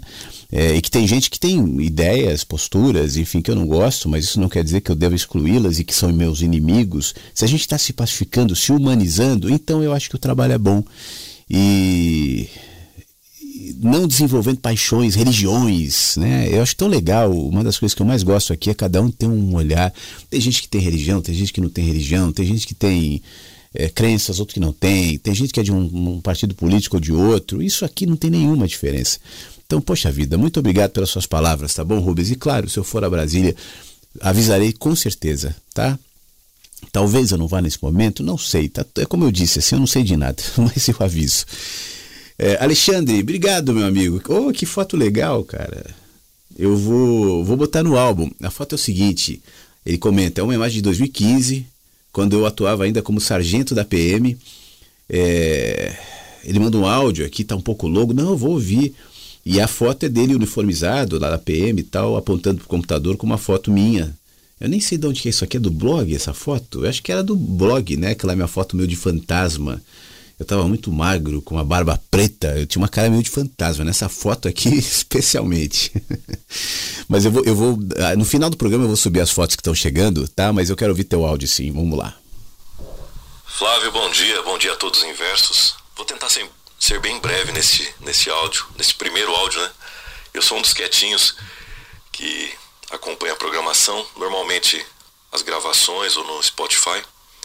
Não dá para acompanhar ao vivo, e ontem, ouvindo o seu programa, acabei me deparando com a sua emoção né, diante de alguma situação que você está vivendo, que não cabe aqui saber do que se trata, mas você tem a nossa solidariedade. E falou também que você está nessa jornada há 10 anos, né? E é exatamente o tempo em que eu te conheço. É, desde 2014 eu venho acompanhando suas publicações no YouTube, acompanhei a Rádio Vagalume e acabamos trocando e-mails em 2015. Eu te enviei uma mensagem bem longa. Eu acho que você até divulgou essa mensagem em um programa que você fez. E desde então eu venho te acompanhando com todas as mudanças, com aquele sumiço que você teve, depois o retorno. Mas fica aqui a minha solidariedade com a situação que você está passando. Porque lá em 2014 eu passava por situações muito, mas muito complicadas.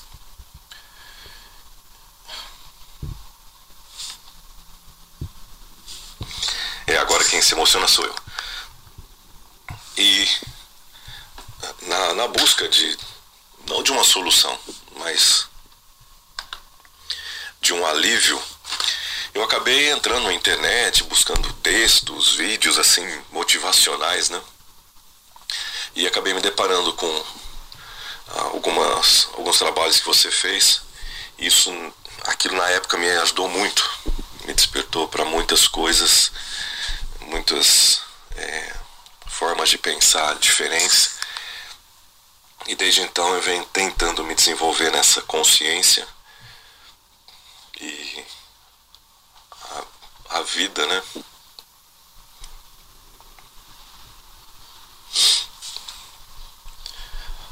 É, tem se, se desenvolvido de uma maneira bem tranquila.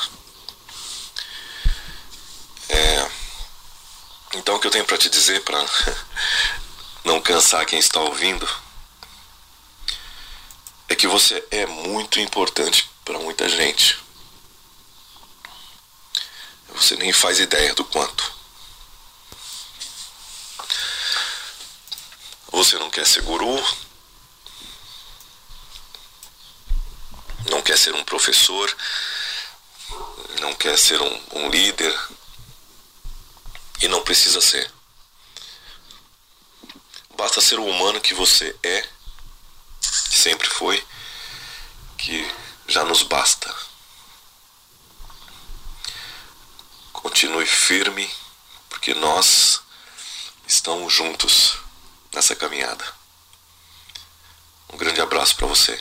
Me cadastrei já no Clube do Livro. Para mim vai ser uma grande satisfação, porque na época que você me mandou o e-mail, eu tenho como prenome o Ed e você me disse que era o nome de um personagem de, um, de uma obra que você tinha feito. Naquela época me presenteou com o, o livro em PDF. Depois eu tive acesso ao audiolivro. Já ouvi acho que umas 10 vezes. E agora vou participar do Clube do Livro. Vai ser realmente um reencontro com muitas emoções. E ainda não tenho o livro físico, procurei até aqui na, no site da rádio, não vi ainda se está disponível o livro físico, que eu gostaria muito de ter. É, quando estiver ele disponível, tentarei comprar e colocar aqui na minha prateleira. Mas um grande abraço a você, a todos, os já amigos da rádio. E espero voltar a ter oportunidade de falar com vocês. Grande abraço, meu amigo. Fique em paz. Ed Alexandre, muito obrigado. Vou colocar a foto que você mandou daqui a pouco no, no site. Primeiro, é, você estava falando da sua experiência dolorida, né? E, e claro, manifesta aí que, como eu dizia agora há pouco, que as cicatrizes ficam mesmo. Mas um corpo com cicatrizes é um corpo vivido, é um corpo bonito. O corpo de um bebê é um corpo sem nenhum tipo de, de mancha, de cicatriz. Ele não indica nada do que aquela criança viveu, porque ela ainda vai viver. Ela é só uma criança que precisa ser protegida, cuidada o tempo inteiro, senão ela nem se alimenta. E quando ela vai desenvolvendo, se tornando uma criança maior, um pouquinho maior, e começa a caminhar, ela cai. Aí ela mancha ali uma, uma mancha de machucado, quebra um dente, é, enfim as marcas começam a aparecer. A nossa alma é igual. Né? Ela também traz cicatrizes, e pessoalmente eu acho que ela traz cicatrizes até que a gente nem tem consciência. Eu dizia mais cedo que nós somos respostas de antepassados até. Eu acho que eu trago, e todos nós, é, elementos aqui dentro que tem a ver com respostas que eu não sei, mas que ficaram em mim, que o meu tatara, tatara, tataravô fez. Né? E a beleza dessa dinâmica que a gente só vê em parte é que eu tenho a chance, ainda que eu não saiba conscientemente, de melhorar essa resposta eventual do meu tatara, em mim. E para as próximas gerações que virão a partir de mim, promover movimentos de consciência. Claro que eles vão dar outras respostas, claro que espero que sejam melhores do que eu, mas esse encadeamento, essa conexão maior, a gente é tão fragmentado que a gente só vê eu, né? Mas eu não sou eu, eu sou tantos. E as cicatrizes que eu carrego na alma, como essa que você expressa aqui, com emoção, com dor, elas te melhoram também. Elas te lembram o tempo inteiro quem é você. Talvez muitas dessas dores e cicatrizes sejam recursos que a vida tem para falar o seguinte: baixa a bola.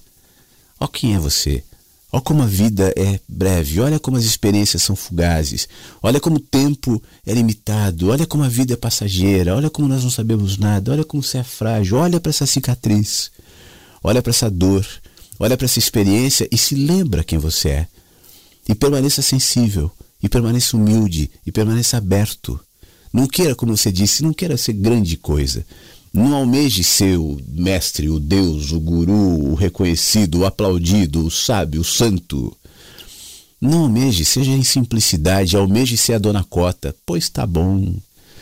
Porque esse é o final de toda a busca, o contentamento, a pacificação de, de quem sabe que pois está bom.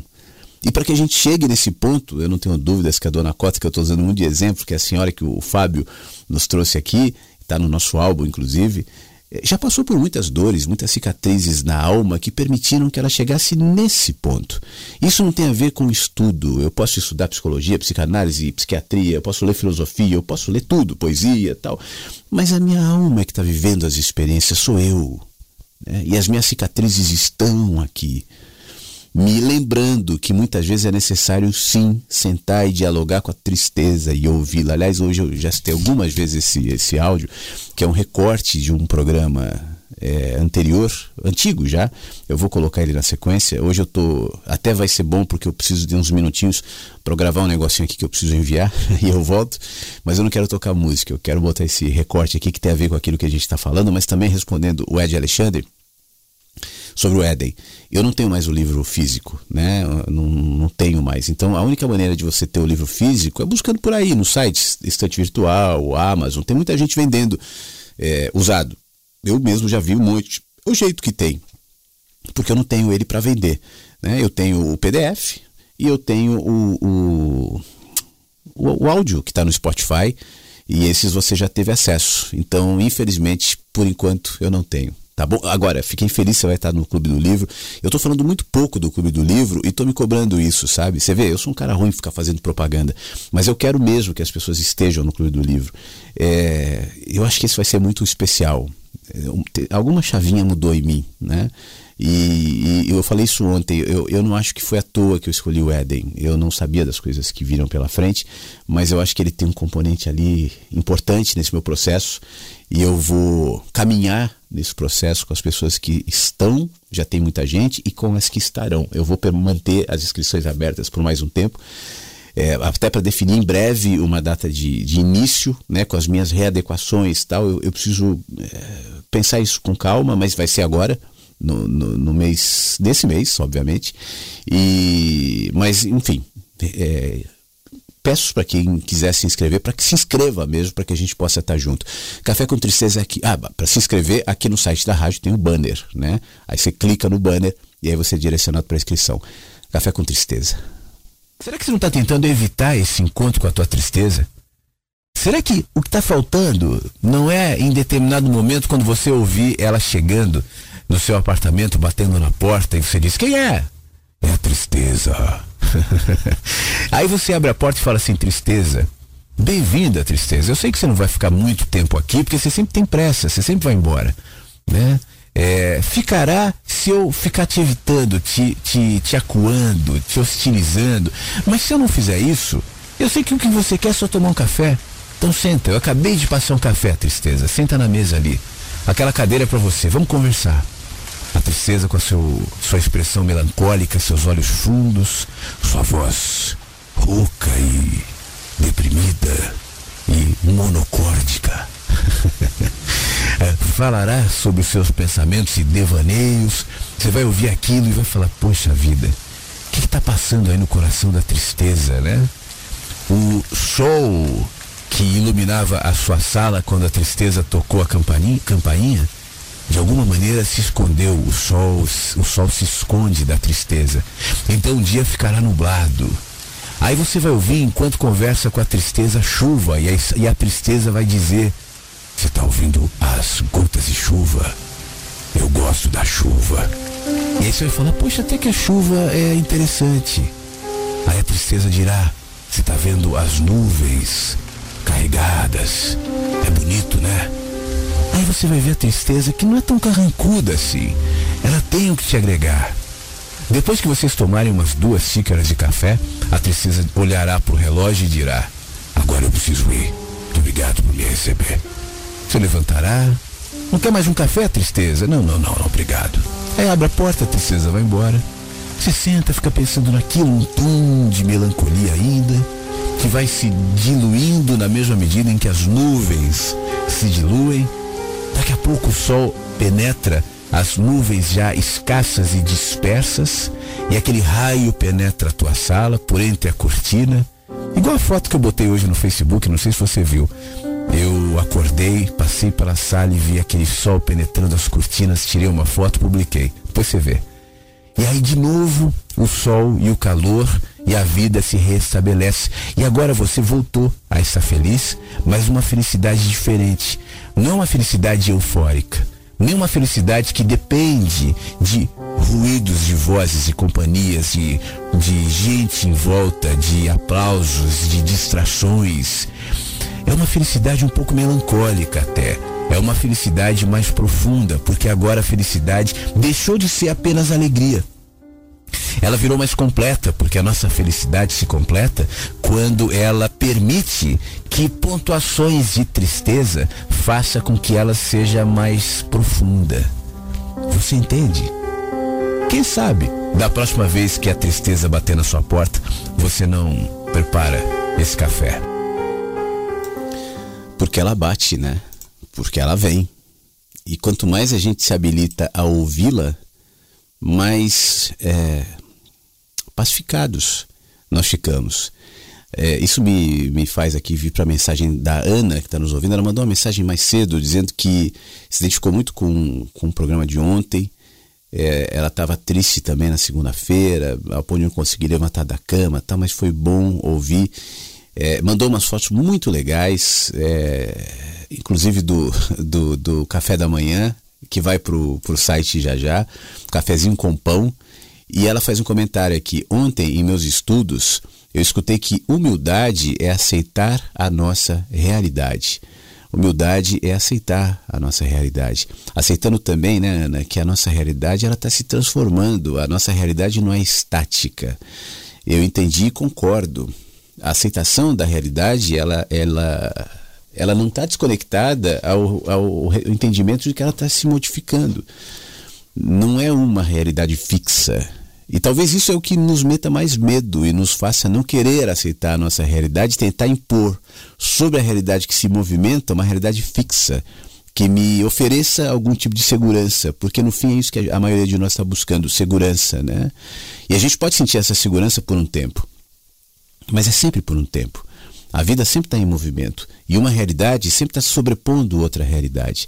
É uma, algo que nós consideramos, consideramos ou considerávamos intocável. Essa é a configuração, essa é a realidade. Daqui a pouco deixa de ser e isso nos assusta, porque a gente quer o controle, a gente quer a segurança. Então aceitar que a realidade ela não está sob controle.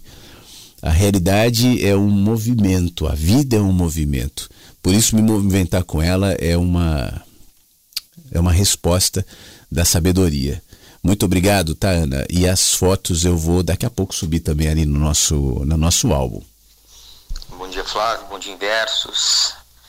Flávio, primeiro quero né, te deixar o, o abraço aqui, né, aquele olho no olho, né, que a gente sabe que daquela pessoa que está com a gente, né, que gosta da gente, né, mas acima de tudo eu tô feliz, cara, né, seja por ontem, seja por hoje, né? É, são processos aí de, de, de, amadurecimento, de crescimento, de desenvolvimento, né? De um Flávio que está se permitindo visitar um lugar que ele que ele aparentemente tem medo, né? E tá tudo certo, é assim, né? Tu é um cara inteligente, um cara que, que tem uma, uma visão, né? Macro, né? E, e, e vai te permitir logo, logo entender isso tudo, né? A gente, né, pegando aí um, um caminho que, que, é, que é trabalhado bastante na rádio, a gente é um ser muito pequeno, né, que enxerga muito pouco, né? E às vezes aquelas condições que a gente passou na vida, né? Depois de um tempo a gente vê que aquilo foi a melhor coisa que podia ter acontecido, mas, né? Quando a gente está no turbilhão, a gente fica muito triste, né? E não entende por quê. Que em breve tu, que tu, que tu amadureça isso, né? Que tu, tu tenha essa visão né, com, com mais calma, mais pacificado, com mais lucidez, e tu vai ver que foi a melhor coisa que tinha que acontecer. Tá, meu amigo? Grande abraço, né? Aquele abraço de urso, bem forte aí, tá? Que pena que tu não vem aqui pro sul, né?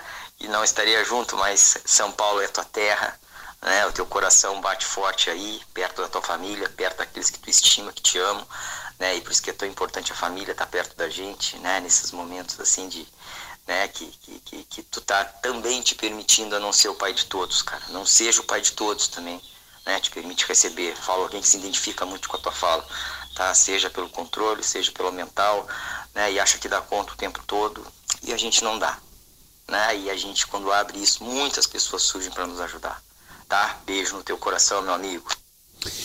Poxa vida, é isso, Cristiano. A gente só vai receber ajuda quando a gente aceita que precisa de ajuda, né? Quando a gente entende que precisa de ajuda. A gente não precisa fingir que não precisa. Eu não sou ainda muito hábil nessa experiência de ser ajudado. eu preciso melhorar muito, mas eu já eu tô melhorando, sabe? O fato de eu reconhecer e me abrir é, para isso já é um grande passo, obviamente longe de ser definitivo mas eu, eu faço parte, eu estava dizendo agora há pouco, sobre não querer fazer parte de bolhas, né? Talvez porque eu sinta que eu faço parte de algo maior, Cristiano. É, eu faço parte do universo. Acho que é por isso que eu não consigo caber na religião, não consigo caber numa bolha, num partido político, num time de futebol. Eu não consigo. Eu não tenho essas paixões, né? Porque eu sinto que eu faço parte de uma coisa maior quando eu comparo o nosso movimento individual com o movimento do universo de expansão e o meu movimento interior de consciência em expansão, eu estou ligando duas coisas e sabendo que eu sou também o universo. O universo fala por mim. É, por isso eu tenho algum tipo de resistência, é, e aqui é uma característica minha, quando as pessoas me dizer, mas vem cá, quem é o espírito que fala por você? Você é psicanalizando? Não, nada contra, obviamente não há nenhum demérito, são fenômenos aí, mas eu, eu, poxa, o universo fala por mim, a vida, porque ela fala pela lagartixa, ela fala pela planta, ela fala, e por mim ela falará mais à medida que eu permitir. E não colocar entre a, a fala do universo e a minha fala tantos conceitos, tantos preconceitos, tantas coisas fechadas, tantas, tantos eus. Eu, eu, eu, eu não preciso. Eu não sou eu. Eu, ego, eu uso de uma ferramenta chamada eu para ter essa autopercepção e essa diferenciação quando a gente dialoga, mas eu sei que eu não conta toda a história. Eu é um componente, eu é uma ferramenta, eu é uma mídia. Mas eu de maneira ampla, não sou eu. Eu sou nós. Eu sou a vida. Com aquela música do Raul Seixas, usando aqui o nosso querido Flávio Cowboy, aqui o Raul Seixas como recurso, né? Aquela música Gita, né? É, eu sou. Eu sei que eu sou, porque em mim tem tantas coisas, eu percebo. Eu tenho saudade de tempos que eu não vivi, de nostalgias que eu não sei explicar. Eu tenho é, intuições em relação ao, ao universo que não tem nenhuma base científica e de maneira esquisita, eu sinto que não precisa. Porque acontece aqui. Eu não sei se eu estou no ar ainda, mas acabou a luz aqui. Então daqui a pouco deve cair a rádio também, mas vou continuar gravando enquanto for possível. Depois o programa gravado fica com tudo isso. Eu estou, eu sou, eu sou essa manifestação. E eu não quero diminuí-la de maneira nenhuma. Flávio, bom dia, tudo bem? Aqui é a Jane.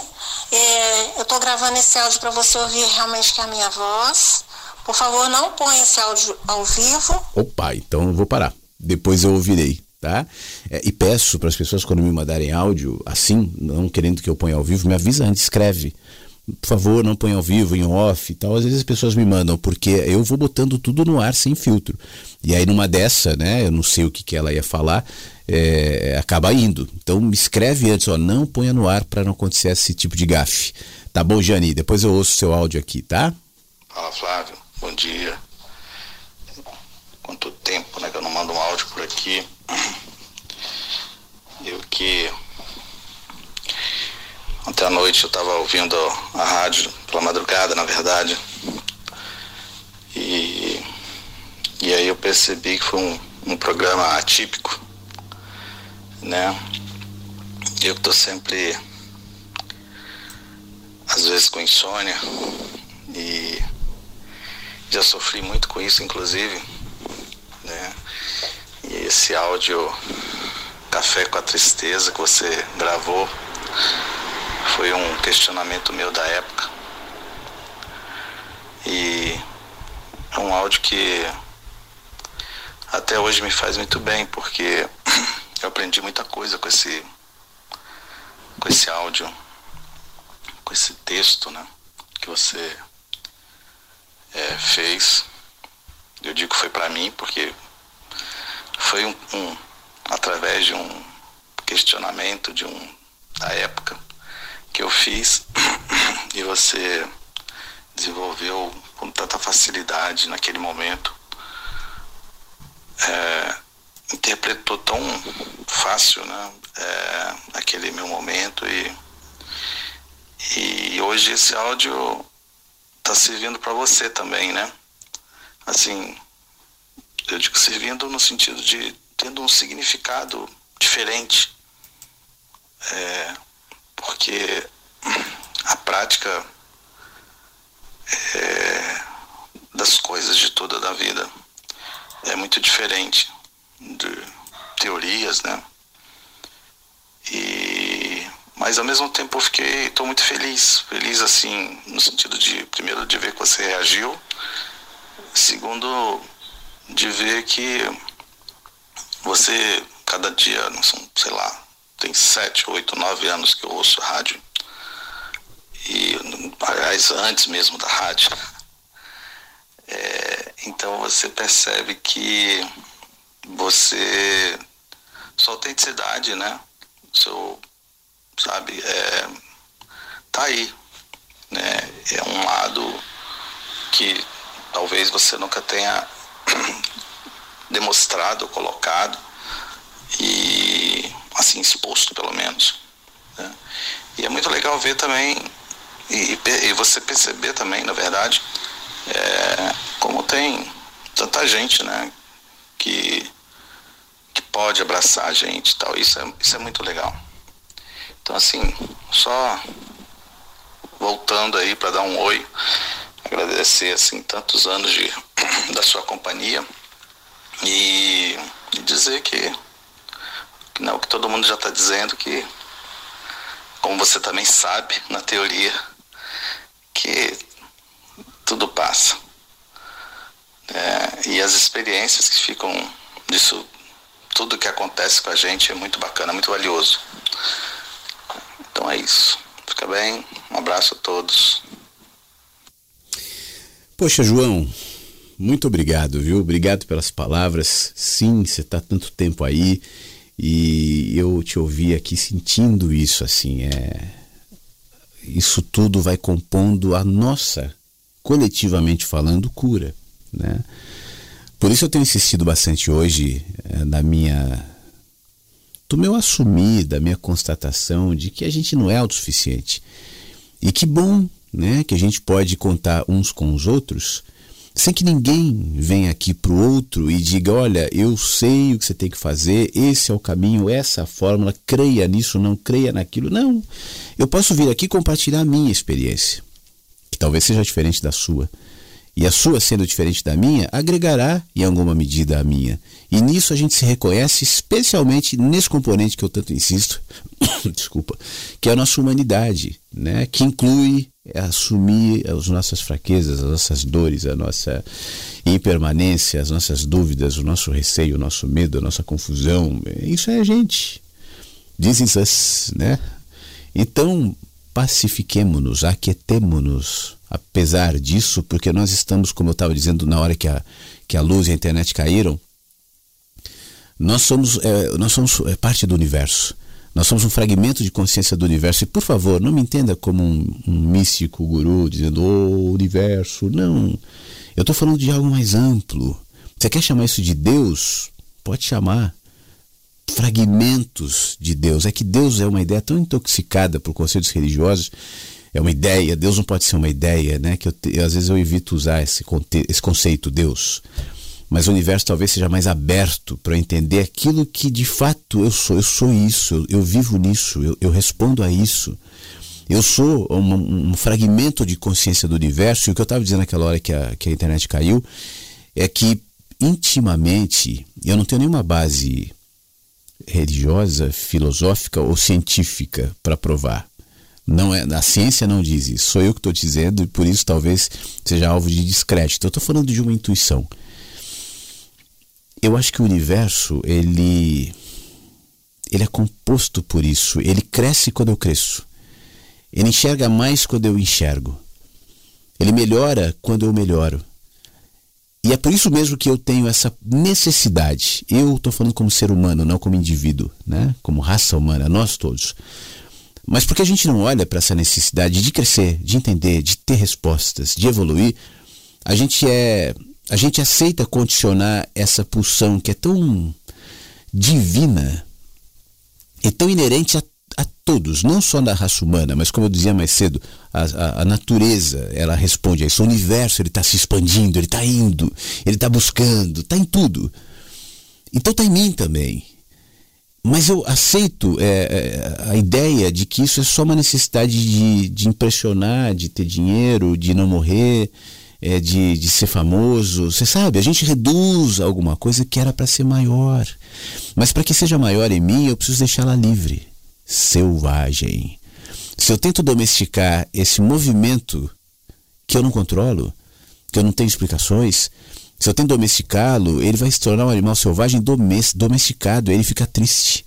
E ele fica muito aquém do que potencialmente um animal domesticado poderia ser o, o, o gato Charlie, né, o nosso ex-amigo aqui, continua sendo amigo, mas já não está mais aqui, o Charlie, ele era um gato domesticado, ele era um gato gordo, ele era um gato preguiçoso, ele era um gato é, que ele, ele não tinha nenhuma habilidade dos ancestrais dele.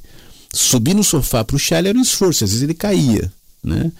E aí tinha uma gata aqui do condomínio que pulava um muro assim que eu ficava impressionado. Falei, como são bichos da mesma natureza? Uma não se domesticou a tal ponto. E é assim que nós ficamos também. Permanecemos selvagens. E eu faço questão de manter esse espaço para os selvagens. Aqueles que não querem se domesticar. Não querem, não vão, não conseguem, não tem porquê. Então a gente se encontra na nossa condição humana e selvagem que é a condição do universo. O universo é selvagem, o universo não é, não é domesticável. A gente pode no futuro criar colônias em Marte, colônias não sei aonde, mas a gente não vai domesticar o universo, ele continua sendo selvagem. A gente pode criar nossas estações espaciais, não sei aonde, habitar um monte de planeta. Talvez esse seja o futuro né, da humanidade, mas nada impede que o meteoro, que qualquer efeito é, é, catastrófico, acabe com a vida dos 15 planetas que a gente colonizar no futuro, porque ele é selvagem. Não está na nossa mão, não é nosso controle. E que bom! Henrique, bom dia. Estive afastado de vocês na última semana. Me surpreendi agora há pouco sobre a sua bad vibe. Depois eu vou ouvir mensagens de ontem, mas de qualquer forma, o que nos torna humanos, humanizados é isso. A nossa dor também nos modela e no final tudo nos transforma. Abraços e fique bem. Obrigado, meu amigo. Um grande abraço. O programa de ontem está lá disponível. Ana Cláudia, bom dia. Estou feliz ao te perceber mais energizado, te admiramos. Eu aqui adiando para podar esse ser vivo. É tempo, aqui já passou certo tempo. É difícil podar, né? É difícil ser podado, é difícil podar. Ela manda foto do, da, da árvore, da mini árvore ali na casa dela, que foi podada. E se não a poda, inclusive, torna a árvore mais necessária, mais, mais saudável, né, Ana? Muito obrigado, tá bom? Egli, muito obrigado por suas tantas palavras aqui. É que bom te sentir que você amanheceu mais sereno, um dia após o outro sem pressa. Como você vai estar em São Paulo? Se quiser bater um papo ao vivo, beber umas aguinhas minerais curativas dessas paragens lindas de Minas, venha. Que bom, muito obrigado. Ela complementa dizendo: você tem uma amiga aqui que gosta muito de você, está disponível para te receber. Tem um amigo em São Paulo, mas ele mora no consultório, pequenininho, que atende, é psicólogo, aí fica difícil hospedar e pagar hotel nesse momento, não está dando. Se você sentir vontade de vir a Minas, avise. A beleza só pode estar também em um vaso quebrado. Se o colamos com o nosso ouro interior, bonito, a, o vaso quebrado colado com ouro interior. Eu vou, eu vou botar essa foto no álbum. Obrigado, viu, Egli? Daqui a pouco a foto vai estar tá lá. Ela manda uma música aqui, sugere. É, Maria Bethânia, Bom Dia Tristeza, não, não vai dar para tocar. Olha só, esse é o programa mais longo dos últimos séculos. É, mas eu tô sem pressa. Vai acabar já já, mas eu quero concluir. Eu não quero ir embora sem agradecer, tá? Agradecer por último aqui a Telma do Rio. Eu estava escutando a rádio hoje pelo aplicativo e travou. Aí eu fui para a rádio também e não entrava. Mas de qualquer maneira, estamos juntos. Fica bem, um abração. Em cima era a mensagem que estava com erro, tá? Que ela pagou uma mensagem aqui. Eu não sei se foi por isso, Otelma, mas eu tive um probleminha aqui também, caiu luz, né? E aí até reabilitar o, o Wi-Fi ficamos uns minutinhos, depois reabilitou, deu errinho, aí voltou. Agora, quando terminar, eu vou dar uma ouvida aqui para editar essas partes, para que depois na, na, na, no programa gravado não tenha essas, essas interrupções. Vou fazer isso, talvez demore um pouquinho mais do que o normal. É, não vai ser assim dois minutos, mas vai ser rápido. Eu vou terminar e já vou me dedicar a isso para subir o programa sem cortes, para depois quem for ouvir essas duas horas e meia de mensagens que chegam pela manhã. Muito obrigado, tá? Pela força, pelas palavras, pela energia. Eu tô é, confortado por, pelos abraços, por tantas demonstrações queridas de amor, de carinho. E eu tenho desenvolvido em mim essa percepção do quanto isso é importante, do quanto isso é bom. Essa, especialmente depois de ontem, sabe? Essa situação tem me ressignificado até em relação à rádio.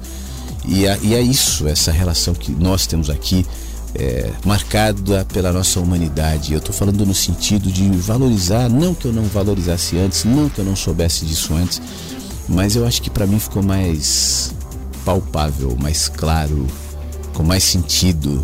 E ainda que nós, eh, eventualmente, na semana que vem e tal, eu não consiga estar aqui todos os dias, enfim, já expliquei, eu vou viajar, mas eu tô cheio de ideias, de planos, de vontade de estar próximo, né? Por isso também eu avisarei, tá, em relação a São Paulo. Eu preciso primeiro ir ver como é que vai ser tal, mas eu acho que um dia a gente consegue marcar um fim de semana. Quer ver? Quem sabe? Hoje é dia 4, quinta-feira. Deixa eu olhar aqui no calendário. Tô fazendo mais ou menos um cálculo, tá, de quando eu vou estar em São Paulo. Quem sabe a gente não consegue no dia 13 ou 14 sábado ou domingo que vem. Provavelmente entre 13 e 14 eu vou estar em São Paulo. Como eu não tenho ideia de onde a gente pode se encontrar, aliás, aceito sugestões de quem for de São Paulo e eventualmente tiver alguma sugestão. Isso pode ser legal também, né? Mas por enquanto eu não tenho. Então eu vou ter que ver isso tal. É, mas eu, tô, vou, eu vou começar a trabalhar em cima dessa data, tá? 13 ou 14. Mas é claro que daqui a pouco, eu, eu nos próximos dias, eu, eu defino isso melhor e aviso com mais clareza tanto nas redes sociais quanto na, na, aqui na rádio. E antes de ir embora, deixa eu agradecer muito a Ângela também, que mandou aqui palavras muito carinhosas. É, dizendo: Bom dia, meu muito querido amigo. Eu e cada personagem desse imenso jardim amamos muito amar você e tudo que tem e vem nele é a cada manhã. Sejamos sempre muito bem-vindos. Feliz por sua melhora. Muito obrigado, Ângela, pela sua demonstração também, sempre muito preciosa, de amor, de carinho que também é muito importante para mim aqui, que me alimenta e que me compõe. Eu não sou composto hoje só de tristeza. Ontem eu acho que de manhã, ontem à noite eu estava basicamente composto só por tristezas e ao longo do dia elas foram diminuindo, é, especialmente por conta do carinho, né, do amor demonstrado por todos é, pelo amor demonstrado por amigos, por pessoas queridas, por família, enfim, é, é, é isso que nos alimenta, é isso que nos faz bem e eu tenho certeza que eu estou é, num processo de melhorar. Eu estou num processo de me tornar um cara mais humano, mais aberto, mais sensível e esse sempre foi o meu objetivo, né? Então só estou deixando que a tristeza me fale, deixando que a vida me fale e não tentando colocar tantos pensamentos ou tantas ideias entre uma coisa e outra. É só ouvir, só sentir, só perceber. Por isso também eu não estou com pressa de definir nada, né? Quando eu falo, pô, vou para São Paulo, mas eu não consigo ainda definir, eu não, eu não sei. Eu tô, eu tô em movimento e, e tentando, enquanto me movimento, apreciar a paisagem, apreciar a viagem e crescer com ela. É, mais uma vez foi muito importante para mim estar presente aqui, tá? Mais uma vez foi muito legal, mais uma vez trocar com todos, por isso eu tô aqui, ó, falando há tanto tempo e sem, sem pressa, nada, e grato de verdade por tudo, que é muito importante. Amanhã é sexta-feira, amanhã estarei aqui, tá bom? Às 8 horas e a gente se fala de novo. Um beijo para você, obrigado, tá? E até amanhã. Mensagens que chegam pela manhã com Flávio Sequeira, Rádio Inverno.